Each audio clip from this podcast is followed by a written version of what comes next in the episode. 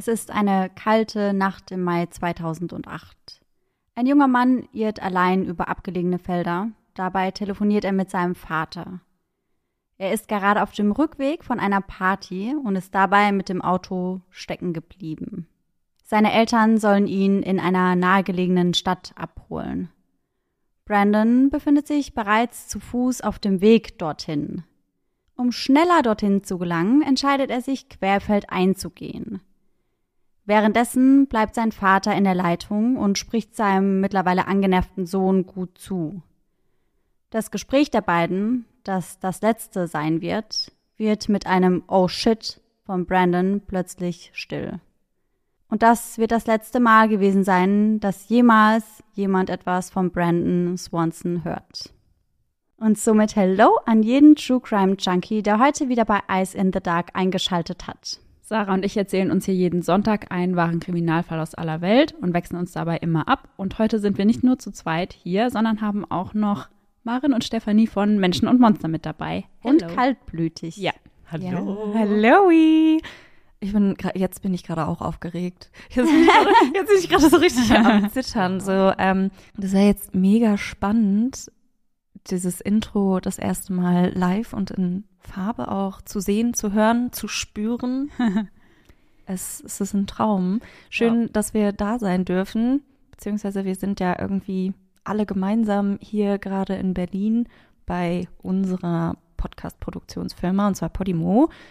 Und ja, wer uns vielleicht noch nicht kennt, ich bin Maren. Und ich bin Stefanie und wir haben, wie Sarah gerade schon gesagt hat, ähm, oder Laura und Sarah beide gerade schon gesagt haben, äh, zwei Podcasts bei Podimo, in denen es eben auch um wahre Verbrechen geht. Und ich hatte gerade den übelsten Fangirl-Moment, als ihr euer Intro gemacht habt. Weil ich das ja immer höre Ja. und jetzt das so live zu sehen, ist halt irgendwie ein bisschen cool. Ja, so ging's mir vorhin auch. Wir haben nämlich vorhin zugehört, als Steffi uns einen wahren Fall erzählt hat. Und da ging's mir ganz genauso. Man hört das dann immer, wenn man zu Hause irgendwie ist und im Bett liegt oder am Putzen ist. Und jetzt sitzt man mal live dabei. Also ist ja schon was ganz anderes. Und auf jeden Fall. Und ich finde auch, wir sind schon so lange erst über Instagram, also Social Media generell, ähm, befreundet und haben uns dann jetzt auch vor ein paar Monaten das erste Mal so richtig gesehen. Und irgendwie ist es so, wenn ich euch sonst so sehe, denke ich, oh, ihr seid so ganz normale Mädels wie wir auch. Und Ja. dann, dann sitzt man an so einem Tisch und ist auf einmal so, ich mache jetzt Anführungszeichen, professionell. Ja, und, ja. Äh, deswegen, das ist irgendwie freaky und richtig cool gleichzeitig. Und ich bin, ja, ich bin mega gespannt auf den heutigen Fall, weil du, Sarah, hast uns über die letzten Tage schon so ganz, ganz grob etwas angeteasert. Normalerweise haltet ihr beiden das ja immer so, dass ihr euch nicht verratet, worum es geht, wer Opfer, Täter, wie auch immer ist. Und du hast es, glaube ich, wir haben, Stefanie und ich, wir haben dich ein bisschen ausgefragt. Wir haben dich Ja. ein bisschen So neugierig gewesen, ne? Ich hab's gemerkt, ja. Ich musste Stefanie gestern Abend noch stoppen, weitere Fragen zu stellen, weil ich dachte, wir lassen uns heute überraschen. Und ich bin wirklich mega, mega gespannt, weil, ich weiß nicht, ob ich das jetzt schon sagen darf, du auch angeteasert hast, dass es ein ungelöster Fall ist. Ja, also ich habe heute extra einen ungelösten Fall mitgebracht, weil ich dachte, das ist gut, dann können wir am Ende gemeinsam über die Theorien sprechen. Und da gibt es in diesem Fall wirklich unendlich viele. Ja, ich bin auch ultra gespannt, diese Einleitung. Und vor allem, was du gesagt hast, am Ende des Telefonats hört man nur noch ein Oh shit. Ja, Und das war's. Ja. Das klingt halt mega mysteriös. Und Mhm. äh, gerade was ungelöste Fälle angeht, finde ich es immer mega spannend, da nachher zu überlegen, was wirklich passiert sein könnte. ja, ja. Und du hast gesagt, du hast unfassbar viele Theorien. Ich bin richtig gespannt. Und euch sagt der Fall bisher, also die Einleitung hat euch bisher noch gar nichts gesagt. Ich habe das Gefühl, da klingelt was. Ja. Aber ich kann nicht so richtig sagen, was. Und ich glaube, ich habe es auch gerade im ersten Moment ein bisschen verwechselt mit einem Fall, den Maren schon mal hatte, Mhm. wo, glaube ich, das Opfer, wenn es denn überhaupt ein Opfer ist, den, also den gleichen Vornamen hatte. Ja, Brandon, da habe ich auch Ja, gerade kurz heißt gedacht, er. aber Brandon Swanson sagt mir Genau, tatsächlich mir nämlich auch nicht. nichts. Sehr gut. Wir haben nämlich vorab auch extra schon mal geschaut, ob ihr eine Folge zu dem Fall habt. Das wäre ne- natürlich ein Ja. riesiger Reinfall gewesen. Aber es freut mich auf jeden Fall zu hören, dass ihr noch nicht so viel über den Fall wisst, weil ich glaube, dann wird die Aufnahme für euch jetzt schon sehr, sehr spannend, weil ich habe mich voll in den Fall reingefuchst und ich glaube, ich habe selten einen so mysteriösen und merkwürdigen Fall im Podcast besprochen. Ich bin jetzt schon richtig, richtig freudig äh, erwartend. Laura, weißt du denn schon die Details über den Fall? Also weißt du da mehr als wir? Nicht ganz. Also ich habe den Fall vor, ich weiß nicht, ein, zwei Jahren mal entdeckt. Also ich weiß, glaube ich, ein Detail, aber jetzt nicht wirklich viel. Also ich bin auch sehr, sehr neugierig, was Sarah uns da heute alles mitgebracht hat. Aber bevor Sarah uns erzählt, was sie uns mitgebracht hat, haben wir auch noch eine kleine oder eher gesagt große Ankündigung zu machen. Ja.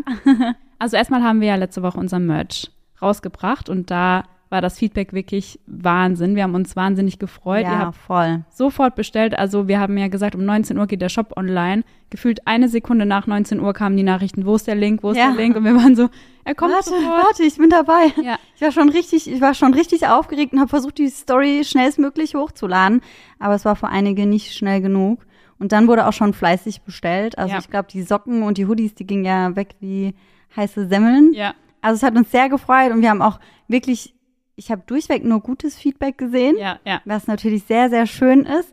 Und ja, vielen Dank, dass ihr uns da so arg unterstützt. Und vielleicht haben wir jetzt auch was, wo ihr unser Merch gut gebrauchen könntet. Ja. Laura, willst du erzählen? Ja, sehr gerne. Ich bin schon ganz aufgeregt. Und ein paar von euch haben sich das auch schon gedacht. Und Ja. zwar gehen wir nächstes Jahr auf Podcast-Tour. Und wir freuen uns mega drauf und wir freuen uns auch schon drauf, euch dann in den Merch-Sachen vielleicht im Publikum sitzen sehen zu können. Und die Tickets, die gibt es auch schon ganz bald und zwar ab Dienstag auf Eventim. Und wir werden euch den Link bei Facebook und Instagram reinpacken. Und dann, ja, könnt ihr loslegen und Tickets kaufen. Genau, wir gehen in sechs verschiedene Städte. Wir hoffen, dass da jeder von euch, der uns gerne mal live sehen möchte, irgendwie in der Nähe ist, dass er die Möglichkeit hat, vorbeizukommen. Und wir freuen uns auf jeden Fall auf euch. Und ich frage mich, wie das wird, weil ich bin jetzt gerade aufgeregt beim Fall erzählen, wenn ich mit euch beiden hier sitze. Mhm. Und ich bin gespannt, wie das dann vor ein paar hundert Leuten wird. Aber gut, Ja, schauen wir mal. Mega Mädels. Also erstmal herzlichen Glückwunsch. Also ich glaube, bei uns, vor allem unserer Podcast-Freundschaft war von Anfang an, wir supporten uns gegenseitig irgendwie und wir finden es mega cool. Ich habe mir auch, ähm, habt ihr ja gestern mitbekommen, auch direkt Merch bestellt. Ja. Also demnächst seht ihr mich auf jeden Fall da drin rumstolzieren. Und ich bin mega, mega stolz auf euch. Habt ihr auf jeden Fall verdient. Und ähm, ja, ich bin gespannt, wie da die Resonanz wird. Und ich hoffe, alle von euch da draußen haben wenigstens irgendwas vom Merch dabei, weil der ist echt ziemlich geil. Zumindest die Socken. Ja.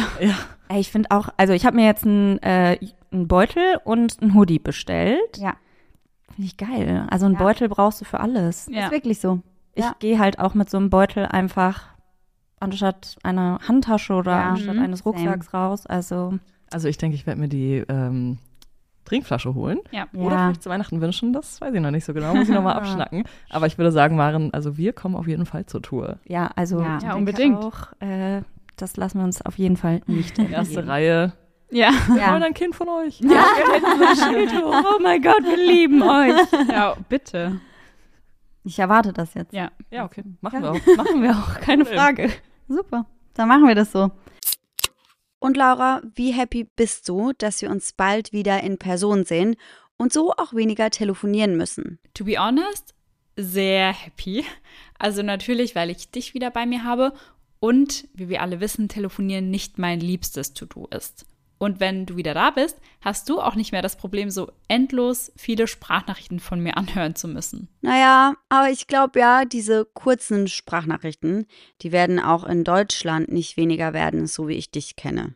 Ich gebe mein Bestes, aber versprechen kann ich natürlich nichts. Aber an der Stelle sprechen wir jetzt erst einmal über unseren heutigen Werbepartner Simon Mobile, der uns ja schon eine Weile begleitet.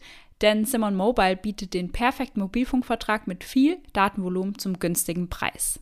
Wer jetzt einen Vertrag bei Simon Mobile abschließt, bekommt zunächst einmal 100 GB Datenvolumen für die ersten 12 Monate geschenkt. Einfach so. Und das kann ja wohl jeder gut gebrauchen. Also wir beide nutzen das ja oft zum Beispiel, wenn wir am Reisen sind und unsere aktuellen Trash-TV-Folgen streamen wollen. Ja, essentiell auf jeden Fall. Ansonsten gibt es bei Simon Mobile normalerweise 12, 17 oder 27 GB Datenvolumen und das schon ab 8,99 Euro im Monat. Und man kann monatlich zwischen den 12, 17 und 27 Gigabyte wechseln, je nach Bedarf, was ich persönlich besonders praktisch finde. Ja, ich auf jeden Fall auch. Aber bei Simon habt ihr noch weitere Vorteile. Ihr könnt zum Beispiel monatlich kündigen. Dann habt ihr noch eine Top-D-Netzqualität inklusive kostenlosem 5G. Und was wir zwei, Sarah, ja die letzten Monate viel gebraucht haben, die AllNet-Flat und das Wi-Fi-Calling. Und das alles bekommt ihr bei Simon Mobile. Und hier NeukundInnen wieder aufgepasst. Wer jetzt auf simonmobile.de oder in der App mit dem Code DARK2, also DARK groß und zusammengeschrieben und die Zahl 2 dahinter, einen Vertrag abschließt, bekommt für 12 Monate monatlich 2 GB geschenkt. Das Angebot ist nur bis zum 13.05.2024 gültig, also gar nicht mehr so lang. Und alle Infos findet ihr auf simon.link slash eyes in the dark und wie immer auch nochmal bei uns in den Show Notes.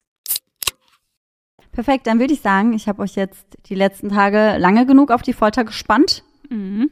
Und dann lege ich direkt mal los mit meinem heutigen Fall. Wir sprechen heute über Brandon Victor Swanson, der im Jahr 2008 19 Jahre alt ist. Brandon stammt aus Marshall, das ist eine Stadt im Südwesten der USA. Marshall ist eine eher kleinere Stadt, wenn man das überhaupt so nennen kann. Sie hat gerade mal knapp 13.000 Einwohner. Dort wird er als Sohn von Brian und Annette Swanson geboren. Außerdem hat er eine jüngere Schwester namens Jameen, zu der er ein sehr, sehr gutes Verhältnis hat.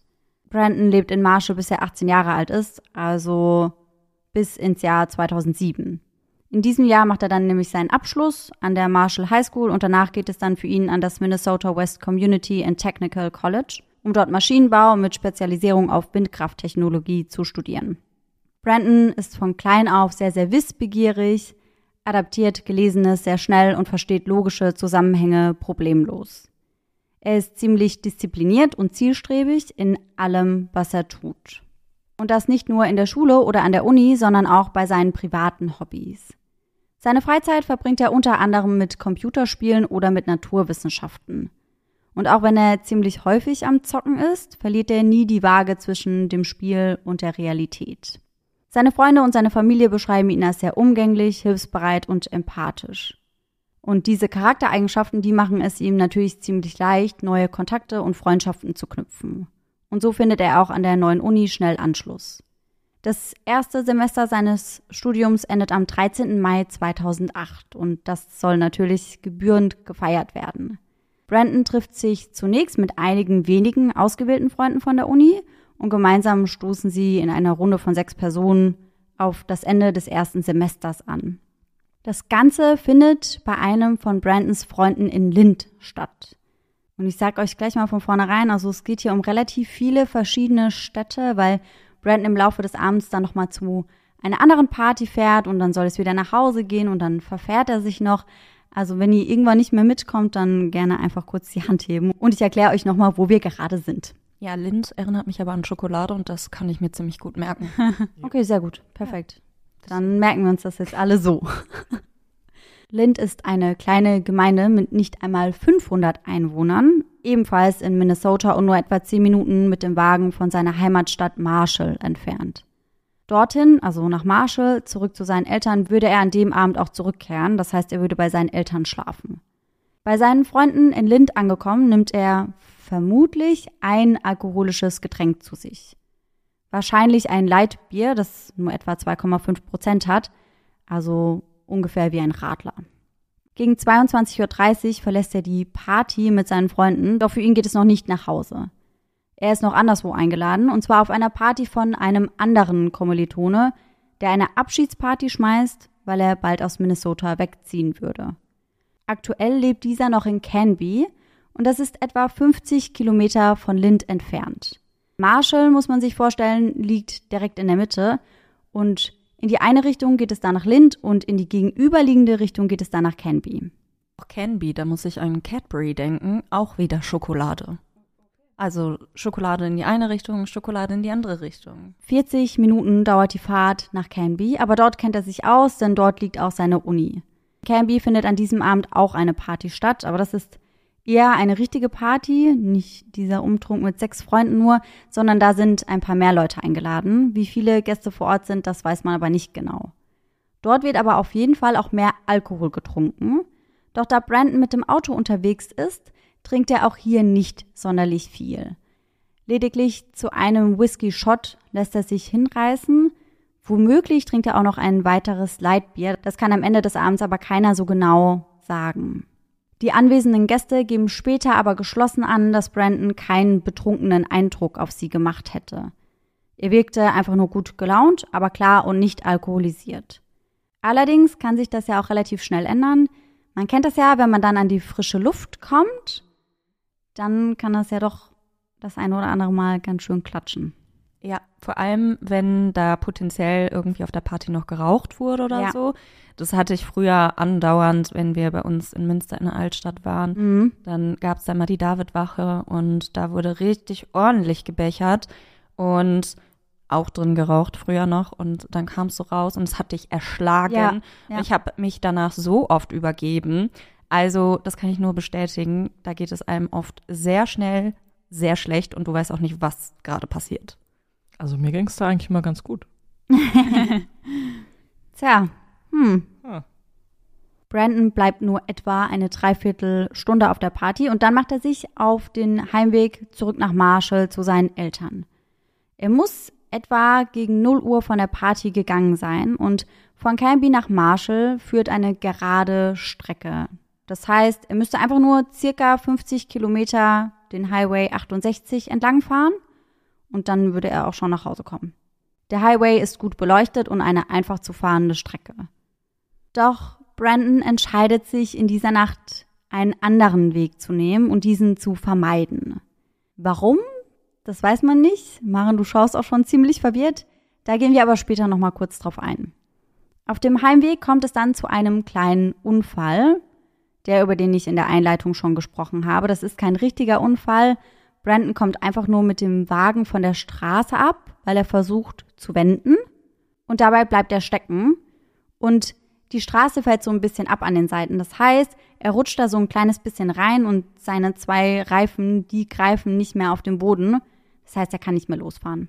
Kurz vor 2 Uhr in der Nacht, um 1.54 Uhr, um ganz genau zu sein, klingelt dann das Handy seines Vaters.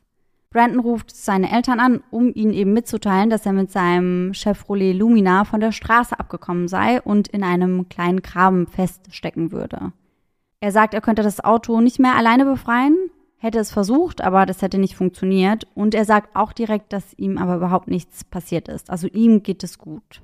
Im gleichen Zug bittet er sie darum, zu seinem Standort zu kommen und ihn abzuholen.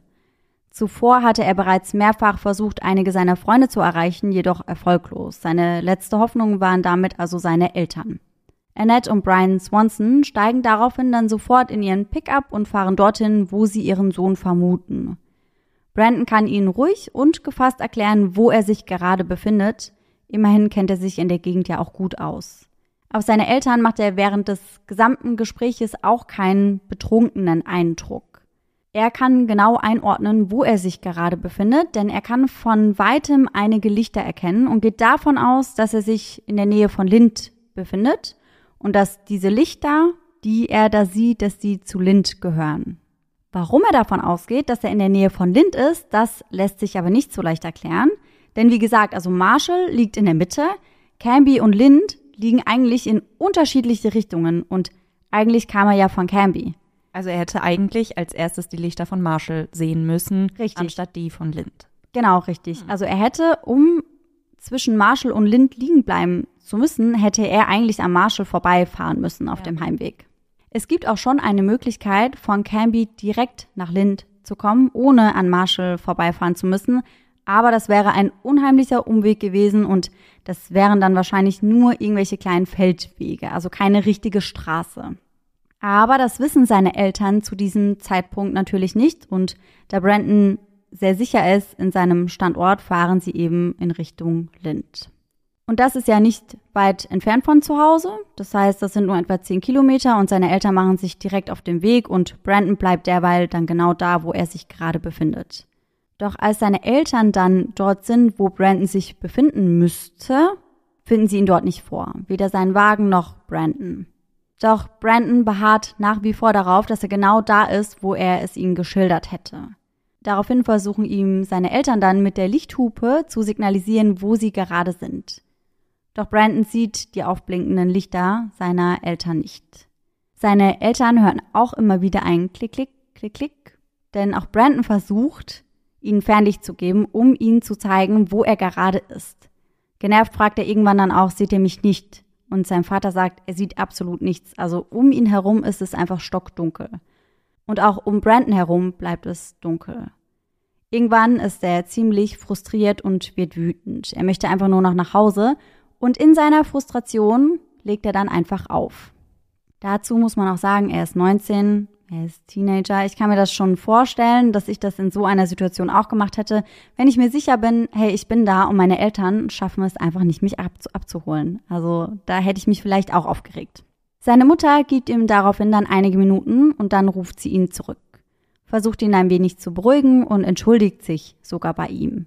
Brandon beschließt daraufhin, sich von seinem Auto zu entfernen und in Richtung der Lichter zu laufen, die er als Lind identifiziert hat. Dort könnten er und seine Eltern sich dann auf einem Parkplatz einer Bar treffen. Also sie machen dann quasi einen Treffpunkt aus. Das wäre einfacher. In dieser Zeit, Brandon schätzt, dass er etwa zehn Minuten zu Fuß braucht, fährt sein Vater seine Mutter zurück nach Hause, um sie dort abzusetzen. Danach möchte er sich dann allein auf den Weg in Richtung des Parkplatzes machen. Brandon ist ebenfalls auf dem Weg dorthin, aber das gestaltet sich als gar nicht so einfach, denn es ist mitten in der Nacht, stockduster und eiskalt. Brandon möchte schnellstmöglich dort ankommen und einfach nur ins Warme und deswegen entscheidet er sich dann dafür nicht, die Straße entlang zu gehen, sondern querfeldein. Während er diese Entscheidung trifft, bleiben seine Eltern die ganze Zeit in der Leitung, also die sprechen die ganze Zeit miteinander. Doch der Weg durch die Felder macht Brandons Laune nicht wirklich besser. Denn auf dem Weg dadurch muss er dann über mehrere Zäune klettern und das Ganze gestaltet sich als sehr, sehr ungemütlich. Brandon lässt seine Eltern über Telefon an seinem Weg teilhaben. Er erzählt ihnen unter anderem beispielsweise, dass er irgendwo in der Nähe Wasser plätschern hören würde. Zwischendrin beschwert er sich dann über den nächsten Zaun auf seinem Weg. Das Telefonat dauert bereits über 47 Minuten an, als Brandons Eltern vom Ende der anderen Leitung ein Oh shit von ihrem Sohn vernehmen. Dann wird es still. Die letzten beiden Worte, die Brandon jemals zu irgendjemandem sagen würde. In den meisten Quellen habe ich übrigens gelesen, dass das Telefonat daraufhin dann abrupt abbricht. Das stimmt so jedoch nicht. Also seine Mutter hat sich später da auch nochmal zu geäußert und hat gesagt, dass es einfach nur still wurde. Das heißt, es hat nicht aufgelegt, sondern Brandon war noch immer in der Leitung, hat aber gar nichts mehr gesagt und sie haben auch sonst gar nichts mehr gehört. Irgendwann hätte dann sein Vater aufgehört, weil sie halt immer wieder nach Brandon gerufen haben, gefragt haben, ob er noch da ist und keine Antwort kam. Und irgendwann haben sie dann eben einfach aufgelegt und daraufhin dann erneut versucht, ihn zu erreichen. Jedoch ohne Erfolg. Es klingelt einfach nur die ganze Zeit durch und dann werden sie zur Mailbox weitergeleitet. Mindestens fünf oder sechs Mal hätten sie versucht, ihn zu erreichen, doch er hätte nie wieder abgenommen, sagt seine Mutter später. Als sie ihren Sohn also nicht mehr erreichen und Brian ihn auch nicht findet, akquirieren sie einige Freunde von Brandon. Zunächst möchten sie von ihnen wissen, ob sie irgendetwas von ihm gehört haben, doch das haben sie nicht. Unmittelbar danach begeben sie sich dann gemeinsam auf die Suche, welche die ganze Nacht dauern wird. Dabei gehen sie etliche abgelegene Straßen, Feldwege und Felder ab. Doch Brandon finden sie nicht und auch von seinem Wagen gibt es weit und breit keine Spur. Um 6.30 Uhr, als die Sonne schon wieder aufgeht, entscheidet sich Annette Swanson, die Polizei einzuschalten. Sie ruft das Lind Police Department an, um ihren Sohn Brandon als vermisst zu melden, doch die erste Reaktion der Beamten, die lässt zu wünschen übrig. Sie machen darauf aufmerksam, dass es ja gar nicht so ungewöhnlich für einen 19-Jährigen wäre, die ganze Nacht nicht nach Hause zu kommen. Und da musste ich während deinem Fall dran denken, weil das war bei dir ja ganz ähnlich. Ja, gut, mein Vermisster war quasi noch ein paar Jahre jünger, aber ja. ja, das ist halt einfach so oft so, dass die Polizei sagt, ja, der kommt wieder. Ja, in diesem Fall haben sie dann auch gesagt, also einer der Polizisten meinte, dass Brandon ja das Recht hätte, in seinem Alter vermisst zu werden. Hä? Was ist das denn für eine dämliche Aussage? Ja. Also ich kann schon die Intention dahinter verstehen und ich kann auch verstehen, dass vor allem wahrscheinlich Jugendliche vor allem wenn da vielleicht sogar auch Alkohol, Drogen ja. und Co. im Spiel sind, da eher dazu neigen würden, vermisst zu werden oder sich eben nicht trauen, vielleicht nach Hause zu kommen. Ja. So oder so kann ja aber auch in diesem Fall mal wieder die Familie sehr glaubhaft und vor allem ja vermutlich auch irgendwie mit ein bisschen Beweismaterial vorbringen, dass hier irgendwie was ganz und gar nicht stimmt. Ja, total, das sagt seine Mutter nämlich auch. Sie sagt nämlich, denn wenn er vermisst bleiben wollte, dann hätte er sie ja gar nicht angerufen. Mhm. Also die haben ja über zwei, drei Stunden hinweg versucht, irgendwie zu schauen, dass sie Brandon nach Hause holen. Er wollte ja nach Hause kommen. Und wenn er hätte abhauen wollen in dieser Nacht, dann hätte er sie ja wahrscheinlich gar nicht angerufen. Und auch diese letzten Worte, oh shit, ja. mit der dann folgenden Funkstille, die würden mich zumindest als angehörige Person von dem auf jeden Fall sehr, sehr unruhig machen. Ja, ja, auf jeden Fall. Also es wurde auch nirgendwo darüber gesprochen, was das für ein Oh shit war. Also ich finde, es kann ja auch einen Unterschied machen. Es kann ja auch sein, oh shit, ich habe nur noch ein Prozent Akku oder es kann sein, oh shit, weiß nicht, da Mein kommt mir jemand entgegen oder ja oder sowas. Es, es kann ja, je nachdem, wie das halt ausgerufen wurde, kann das ja schon einen Unterschied machen. Darüber wurde nie irgendwo gesprochen. Aber jetzt generell, also wenn er nach Hause kommen wollte, das Telefonat endet mit einem Oh shit und dann finden sie ihn irgendwo, würde ich schon sagen, dass das ein Fall für die Polizei ist. Definitiv, weil für wen sonst? Ja. Die Beamten von Lind, die sehen das dann irgendwann auch ein und schließen sich dann doch der Suche nach Brandon an. Allerdings mit einigen Stunden Verzögerung, da sie ja die Vermisstenmeldung nicht sofort ernst genommen haben und ja auch, weil die Familie und die Freunde zunächst auf eigene Faust gesucht hatten. Und die Ergebnisse der Ermittlungen, die lassen das Verschwinden von Brandon noch, noch mysteriöser wirken. So mysteriös, dass der liebe David Polides, der Begründer von Missing 411 aus unseren letzten Folgen, dem Fall sogar genau diesen zuordnet. Ah ja, ich wollte gerade sagen, den Namen kennen wir doch jetzt. Denn auch die Beamten, die Polizisten, die finden gar nichts in der Gegend von Lind, in der Brandon mutmaßlich ja stecken geblieben war. Um die Suche besser eingrenzen zu können, werden Brandons Handydaten ausgewertet und Telefonaufzeichnungen bestätigen, dass Brandon nicht einmal annähernd in der Nähe von Lind war. Seine Handyanrufe werden nämlich zu einem 32 Kilometer entfernten Telefonmast in Minnesota verfolgt, der sich in der Nähe von Taunton am Highway 68 befindet. Taunton ist auch eine kleine Stadt, die sich etwa 20 Kilometer von Canby befindet.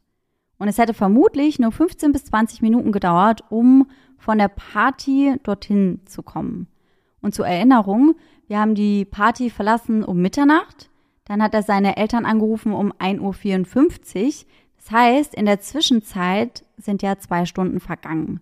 Was hat er gemacht in der Zeit? Darauf habe ich leider gar keine Antwort. Also man weiß es nicht. Es gibt ja einige Vermutungen, aber da kommen wir später nochmal drauf zurück. Man kann definitiv nicht sagen, was er in der Zeit gemacht hat, wo er da rumgefahren ist, wo er sich befunden hat, ob er vielleicht alleine gegangen ist oder nicht. Das weiß man alles nicht. Okay, um das jetzt einmal für mich ein bisschen einzuordnen in meinem Kopf. Ja. Ich stelle mir das ein bisschen wie so eine Ampel vor. Oben ist Canby, in der Mitte ist Marshall ja. und unten ist Lind. Also Schoki, Marshall, Lind. Ja. Und ähm, von wo aus, also dann zwischen Marshall und Canby, rechts, links, weiter südlich, weiter nördlich, wo ist Tonton? Also man kann sich das so vorstellen, dass wenn man von Canby auf direktem Wege heißt über den Highway 68 fahren würde, direkt nach Marshall, dann würde man prinzipiell unter anderem in Porter vorbeikommen, Taunton und Minneota. Dann würde man nach Marshall kommen. Und wenn man dann nochmal in die andere Richtung fahren würde, also wirklich komplett woanders hin, dann wäre da Lind. Und er glaubt aber, er ist in Lind. Das heißt, er wäre da überall vorbeigefahren, an Marshall vorbei und dann nach Lind. Vor allem, wenn ich mir vorstelle, dass er seine Eltern um kurz vor zwei anruft, der Weg ja aber, also was hast du gesagt, 40 Minuten ungefähr bis Marshall wäre von Canby? Ja, genau, also von Canby nach Marshall wären das ungefähr 40 Minuten und da, wo jetzt sein Handy geortet wurde, das wäre nur so etwa 15 bis 20 Minuten. Also wenn er die direkte Strecke genommen hätte, dann wäre er da ungefähr auf der Hälfte gewesen. Aber er hatte ja auch ziemlich viel Zeit. Was ist, wenn er erst wirklich nach Lind gefahren ist und dann zurückgefahren ist? Das ist auch eine Theorie, die es gibt, ob er sich in Lind vielleicht irgendwie nochmal mit irgendwem getroffen hat. Weiß man natürlich nicht. Von der Zeit her wäre das auf jeden Fall möglich gewesen und das würde auch erklären, warum er denkt, dass er dort war, aber letztendlich kommt heraus, dass er auch gar nicht in der Nähe von Lind ist. Also das ergibt alles gar keinen Sinn. Man versteht einfach nicht, warum er denkt, dass er so woanders ist, als es wirklich ist. Weil er kennt sich in der Gegend ja aus. Er fährt da jeden Tag zur Uni und er ist da ständig unterwegs. Alle seine Freunde kommen aus der Gegend. Ich weiß jetzt nicht, ob mir das zu Hause passieren würde, dass ich jetzt denke, hey, ich bin in der Nähe von Mannheim und bin dann aber eigentlich in Heidelberg. Ja, das Also- ist ja, nee, das glaube ich auch nicht. Also wenn er da neu wäre und sich deswegen verfahren hätte, möglicherweise, aber unter den Umständen würde ich das auch auf jeden Fall ausschließen.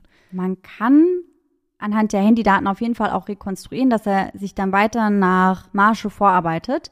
Denn kurz darauf wird sein Anruf dann durch einen Sendemast in der Nähe von Minneota, eine Stadt, die eben auch am Highway 68 liegt, geleitet. Das heißt, er macht sich schon in Richtung Marshall. Und damit lässt sich das Suchgebiet natürlich auch etwas besser eingrenzen, beziehungsweise sucht man jetzt an einer ganz, ganz anderen Stelle, weil Lind halt komplett raus ist. Und die Suche fokussiert sich nun auf diese Gegend. Am Nachmittag gegen 12.30 Uhr findet die Polizei dann dort auch tatsächlich Brandon Swansons Fahrzeug. Etwa 40 Kilometer von Lind entfernt. Er befand sich mit seinem Wagen aber nicht direkt auf dem Highway 68, sondern in einer Seitenstraße. Das war also schon ganz schön abseits von dem Highway. Und dort hatte sich sein Fahrzeug eben aufgehängt, so wie er das auch seinen Eltern gesagt hatte. Das war nichts Großes, also das war kein schlimmer Unfall, aber das Auto ist eben so hängen geblieben, dass er nicht mehr losfahren konnte. Ansonsten weist der Wagen aber keine größeren Schäden auf. Auf der Website des FBIs steht allerdings geschrieben, und das fand ich sehr merkwürdig, mit offenen Türen und fehlenden Schlüsseln wurde der Wagen in einem Graben zurückgelassen. Interessant hierbei ist übrigens, dass zwei der Türen offen waren. Also ich habe dann so ein bisschen rumgesucht, ob sie meinten mit offenen Türen, dass der Wagen einfach unverschlossen war, aber dann hätte da gestanden unlocked und es stand halt, dass sie offen waren. Das heißt, die Türen waren wirklich offen gestanden, zwei Stück. Und er war ja eigentlich alleine unterwegs. Da fragt man sich dann natürlich auch, hatte er vielleicht doch einen Beifahrer oder warum waren beide Türen sperrangelweit offen? Das ist auch so ein Punkt in dem Fall, an dem sich ziemlich viele Leute aufhängen. Außerdem ungewöhnlich ist, dass Brandons Brille in dem Wagen gefunden wird. Und ohne die würde Brandon niemals loslaufen, denn auf seinem linken Auge ist Brandon so gut wie blind. Also dort hat er nur ein Sehvermögen von gerade einmal 10 Prozent. Das heißt, ohne seine Brille kommt er gar nicht klar und das schon gar nicht mitten in der Nacht. Da um den Wagen herum Gras und Kies waren, gibt es keinerlei Fußspuren. Das heißt, man kann auch gar nicht rekonstruieren, in welche Richtung Brandon nach dem Unfall dann gelaufen ist. Bis zum 15. Mai kann jedoch festgestellt werden, dass der Anruf aus einem Umkreis von etwa acht Kilometern rund um den Turm gekommen war. Das heißt, die Sucher konzentrieren sich jetzt auf genau diesen Radius. Da ein Teil des Kreises das Yellow Medicine County im Norden umfasst, nehmen dann nun auch dessen Behörden an der Suche teil. Joe Dahl, der Sheriff des Lyon County, stellt außerdem fest, dass von dieser Gegend aus ein rotes Licht auf einem großen Getreidespeicher zu sehen war. Das könnte womöglich das Licht gewesen sein, das Brandon gesehen hatte, wo er eben dachte, dass das vielleicht Lind sein würde und es könnte eben sein, dass er deswegen zu Fuß in die Richtung gelaufen ist. Nun durchforsten die Sucher aber das komplette Gebiet und finden tatsächlich keinen Hinweis auf seinen Verbleib. Als der 19-Jährige mit den braunen Haaren und den blauen Augen zuletzt gesehen wurde, trug er eine blaue Baggy Jeans, ein blau gestreiftes Poloshirt und einen schwarzen Hoodie. Dazu seine Lieblings-Baseball-Cappy, seine Brille mit Drahtrand und seine silberne Halskette. Bis auf die Brille wird von Brandon nichts gefunden, auch nicht sein schwarzes Motorola, sein Geldbeutel oder seine Schlüssel. Nichts dergleichen wird bei dem Bodensuchen gefunden, die übrigens auch durch ein Luftteam ergänzt werden. Das heißt, das ganze Gebiet wird auch noch mit einem Helikopter abgeflogen. Auch Suchhunde kommen zum Einsatz, die dann tatsächlich auch eine Spur von Brandon aufnehmen. Die Tiere nehmen einen 4,8 Kilometer langen Duftpfad auf, der größtenteils eben über Feldstraßen führt, dann durch eine verlassene Farm und dann entlang des Yellow Medicine Rivers. Brandon hatte ja erwähnt, dass er an einigen Zäunen vorbeigekommen war und auch Wasser in der Nähe gehört hätte. Und das würde ja schon mal passen. Der Yellow Medicine River ist ein 173 Kilometer langer Zufluss des Minnesota Rivers und an einigen Stellen ist er nur knietief, an anderen Stellen erreicht er aber bis zu fünf Meter Tiefe. Zum aktuellen Zeitpunkt ist der Wasserstand des Flusses verhältnismäßig recht hoch. Etwa drei Kilometer des Flusses ziehen sich durch das Suchgebiet. Und diese gehen die Ermittler nun gemeinsam mit den Spürhunden ab. Etwas, was der leitende Ermittler übrigens in den nächsten 30 Tagen täglich machen wird. Damals wiesen die Hunde darauf hin, und deswegen wurde das auch so angenommen, dass Brandon in dieser Gegend in den Fluss gefallen sein musste. Also suchen sie dieses Gebiet ab und gehen davon aus, dass Brandon, wenn er da reingefallen ist, flussabwärts gespült werden würde. Hierfür werden dann unter anderem Boote und Taucher eingesetzt und zusätzlich wird noch ein Gitter im Fluss installiert, welches Brandons Körper im Fall der Fälle eben abfangen würde. Doch die Ermittler sind nicht wirklich davon überzeugt, dass der Teenager in den Fluss gefallen und ertrunken ist, denn Brandon wird dort nicht gefunden und einer der leitenden Ermittler, der sagt später auch, dass wenn er in diesen Fluss gefallen wäre, dann hätten sie ihn irgendwie gefunden. Also er hätte dort irgendwie angespült werden müssen und wäre, wenn nicht, in dem Gitter hängen geblieben, aber sie finden halt gar nichts. Ich frage mich an der Stelle, wie stark ist die Strömung in diesem Fluss, weil das hatten wir jetzt tatsächlich auch schon das ein oder andere Mal in einem unserer Fälle, dass ja man nicht so richtig erklären konnte, wo jemand abgeblieben ist und dass die Möglichkeit bestand, dass jemand eben ins Wasser gefallen ist, sei es jetzt im Meer oder in irgendeinem Fluss. Und da haben wirklich ganz, ganz oft so viele Experten, sei es jetzt äh, für Experten für irgendwelche Gewässer einfach, haben da immer gesagt, dass die Strömung vor allem von jemandem, der nicht dagegen ankämpft, potenziell nicht mitgerissen zu werden, jemanden in kürzester Zeit so schnell weitertragen können, dass ich mich jetzt an der Stelle frage, war die Polizei schnell genug? Haben sie eventuell das Gitter dort installiert, wo er zu diesem Zeitpunkt schon längst dran hätte vorbeischwimmen können? Deswegen würde ich das jetzt nicht per se ausschließen wenn es nur diese Hinweise geben würde, dann würde ich das auch nicht machen. Dann würde ich auch sagen, ist auf jeden Fall eine Möglichkeit. Aber, und das finde ich ist schon ein starkes Indiz dafür, dass er wieder aus dem Fluss rausgestiegen ist, ist, dass die Hunde auf der anderen Seite des Flusses dann wieder Brandons Spur aufnehmen. Okay. Das heißt, einer der Suchhunde ist dann in den Fluss reingesprungen und auf der anderen Seite wieder rausgesprungen und ist dann einem Duftpfad bis zu einer anderen Schotterstraße entlang gefolgt. Und erst da, also nach echt einiger Zeit, hätte er dann Brandons Spur verloren. Und das deutet natürlich schon darauf hin, dass Brandon zwar in den Fluss gelaufen oder gefallen war, je nachdem, wie hoch das Wasser an dieser Stelle war, aber dass er eben auch wieder rausgekommen ist. Wenn wir jetzt also davon ausgehen und uns darauf verlassen können, dass die Tiere da richtig angeschlagen haben, was ja auch nicht immer der Fall ist, dann müssten wir die Theorie des Ertrinkens also über Bord werfen. Dann stellt sich aber natürlich die Frage, was sonst geschehen ist, denn er kann sich ja nicht einfach in Luft auflösen. Sollte man meinen, aber in so vielen Fällen ist, Ist es das gefühlt der Fall. Ja. Ja. Nachdem die ursprüngliche Suche zu nichts geführt hatte, werden die meisten Bemühungen dann auch erstmal vorübergehend eingestellt. Einzig allein der Sheriff, der geht eben die nächsten 30 Tage jeden Tag lang den Fluss ab und eben auch Brandons Familie und seine Freunde suchen noch, aber ansonsten wird die Suche überwiegend eingestellt. Die Swansons warten derzeit vergebens darauf, dass ihr Sohn wieder nach Hause kommt. Daher lassen sie auch jede Nacht ein Verandalicht an, in der Hoffnung, dass er sie so wieder finden würde. Die Suche wird dann erst im Spätherbst des gleichen Jahres wieder aufgenommen. Die Suche wird dann erst im Spätherbst des gleichen Jahres erneut aufgenommen, nachdem kurz nach dem Verschwinden gepflanzte Felder abgeerntet worden waren. Bei diesen Durchsuchungen werden dann erneut Suchhunde eingesetzt, welche nun Gerüchen menschlicher Überreste in ein Gebiet nordwestlich vom Porter folgen, ebenfalls nahe eines Baches. Und das ist ein Gebiet, das liegt auch auf der geraden Strecke. Das liegt zwischen Canby und Taunton. Da liegt Porter. Und diese Ecke, die wurde noch nicht abgesucht. Doch auch diese Spur verläuft im Sande, weswegen die Suche dann erneut eingestellt wird. Erst im Frühjahr des folgenden Jahres beginnen sie dann eben wieder zu suchen, nachdem der Schnee geschmolzen war, aber bevor die Felder besät wurden. Und das ist ein Zyklus, der sich bis 2011 fortsetzt, aber leider gar keine Ergebnisse bringt.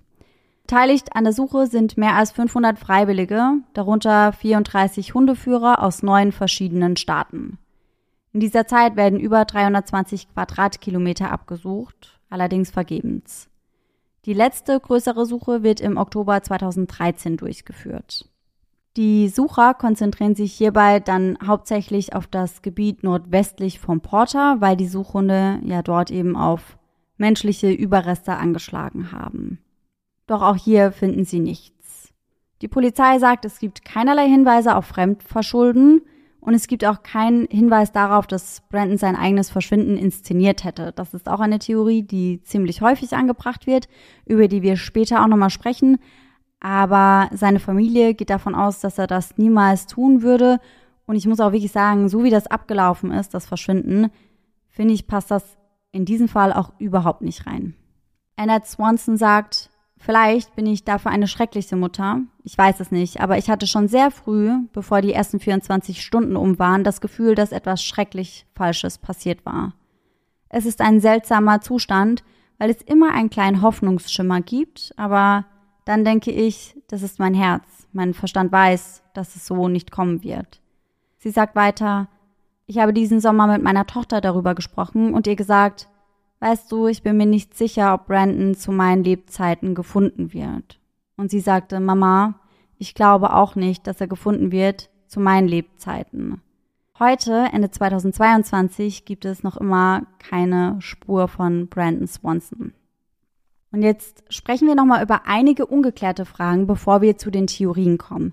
Wir haben ja vorhin darüber gesprochen, warum er nicht über den Highway gefahren ist, also nicht über den direkten Weg. Und du hattest ja auch schon gesagt, Maren, was deine Vermutung ist. Ich habe mir schon gedacht, wir sind ja in Amerika, er ist 19 Jahre alt, mit dem Auto unterwegs und da ist ja das Alter für Personen, die trinken dürfen, erst ab 21. Das genau. heißt, er hat schon längst getrunken, obwohl er noch gar nicht in dem Alter ist, wo er hätte trinken dürfen. Deswegen konnte ich mir in dem Moment gut vorstellen, dass er eben vermieden hat, den großen, wahrscheinlich häufig irgendwie von der pa Polizei patrouillierten Highway zu nehmen, ja. um da eben ja der Gefahr aus dem Weg zu gehen, in eine Kontrolle zu geraten. Ja, genau. Also das vermuten auch die meisten. Davon bin ich auch ausgegangen. Das hätte ja auf jeden Fall irgendwelche Konsequenzen mit sich gebracht. Und ich kann mir dann schon vorstellen, dass man dann sagt, hey, dann gehe ich lieber die Schleichwege entlang. Da wird sicherlich nicht kontrolliert. Und da er sich in der Ecke ja auch auskannte, kann ich mir auch vorstellen, dass er auch bei den Schleichwegen schon wusste, welche Abzweigung er da normalerweise nehmen muss. Das heißt, also das ist was, was als relativ häufig sehr, sehr mysteriös bezeichnet wird, aber das finde ich eigentlich lässt sich relativ leicht erklären. Das Einzige, was ich finde, was sich halt nicht so leicht erklären lässt, ist halt wirklich, warum seine Einschätzung, wo er war, so extrem falsch war. Weil, wenn man sich da in der Ecke auskennt, selbst wenn man die Schleichwege vorher noch nicht genommen hat, dann verschätzt man sich meiner Meinung nach, ich weiß nicht, wie ihr das seht, aber nicht um 40 Kilometer. Viele Menschen gehen dennoch davon aus, dass Brandon halt eben vielleicht doch den einen oder anderen Drink mehr hatte, dass er vielleicht extrem müde war. Dann hatte er ja auch mit seinen Augen das Problem, dass er eben nicht so gut sehen konnte. Vielleicht hat er deswegen schneller die Orientierung verloren. Man weiß aber auch nicht, was mit seiner Brille war. Also hätte da jetzt gestanden, die Brille war kaputt oder vielleicht ist er ja bei dem Aufprall, wo er da in diese kleine Grube reingefahren ist. Vielleicht hat er die verloren, vielleicht ist sie kaputt gegangen oder whatever, aber man weiß halt nicht, wie die Brille dort aufgefunden wurde und man weiß auch nicht, in welchem Zustand sie war. Also ganz oft wird darüber gesprochen, dass sie halt einfach im Auto lag. Das hört sich für mich so an, als hätte er sie da einfach fein säuberlich abgesetzt und abgelegt. Das weiß man aber eben nicht, ob das der Fall ist. Und deswegen wird dann halt überlegt, ob er sich deswegen halt vielleicht so falsch orientiert hat. Er war müde, er hatte ein bisschen was getrunken, er hatte keine Brille auf. Für mich ergibt das aber alles, muss ich ehrlich sagen, keinen Sinn und ich habe da auch irgendwie keine richtige Erklärung. Die einzige Erklärung, die mir da einfallen würde, er hat vielleicht eine Zweitbrille oder sowas und das ist vielleicht dann irgendwie etwas, was er mit hatte im Auto.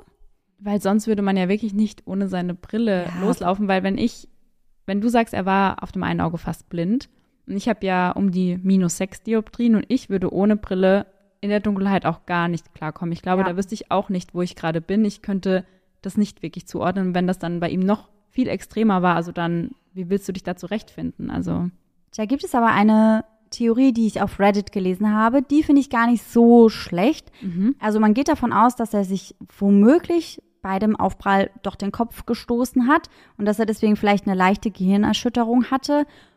Und da wurde darüber gesprochen, dass das sein könnte, dass er deswegen halt so ein bisschen mit der Brille zu kämpfen hatte, mit dem Sehen zu kämpfen hatte und dass es für ihn angenehmer gewesen wäre, sie deswegen abzusetzen.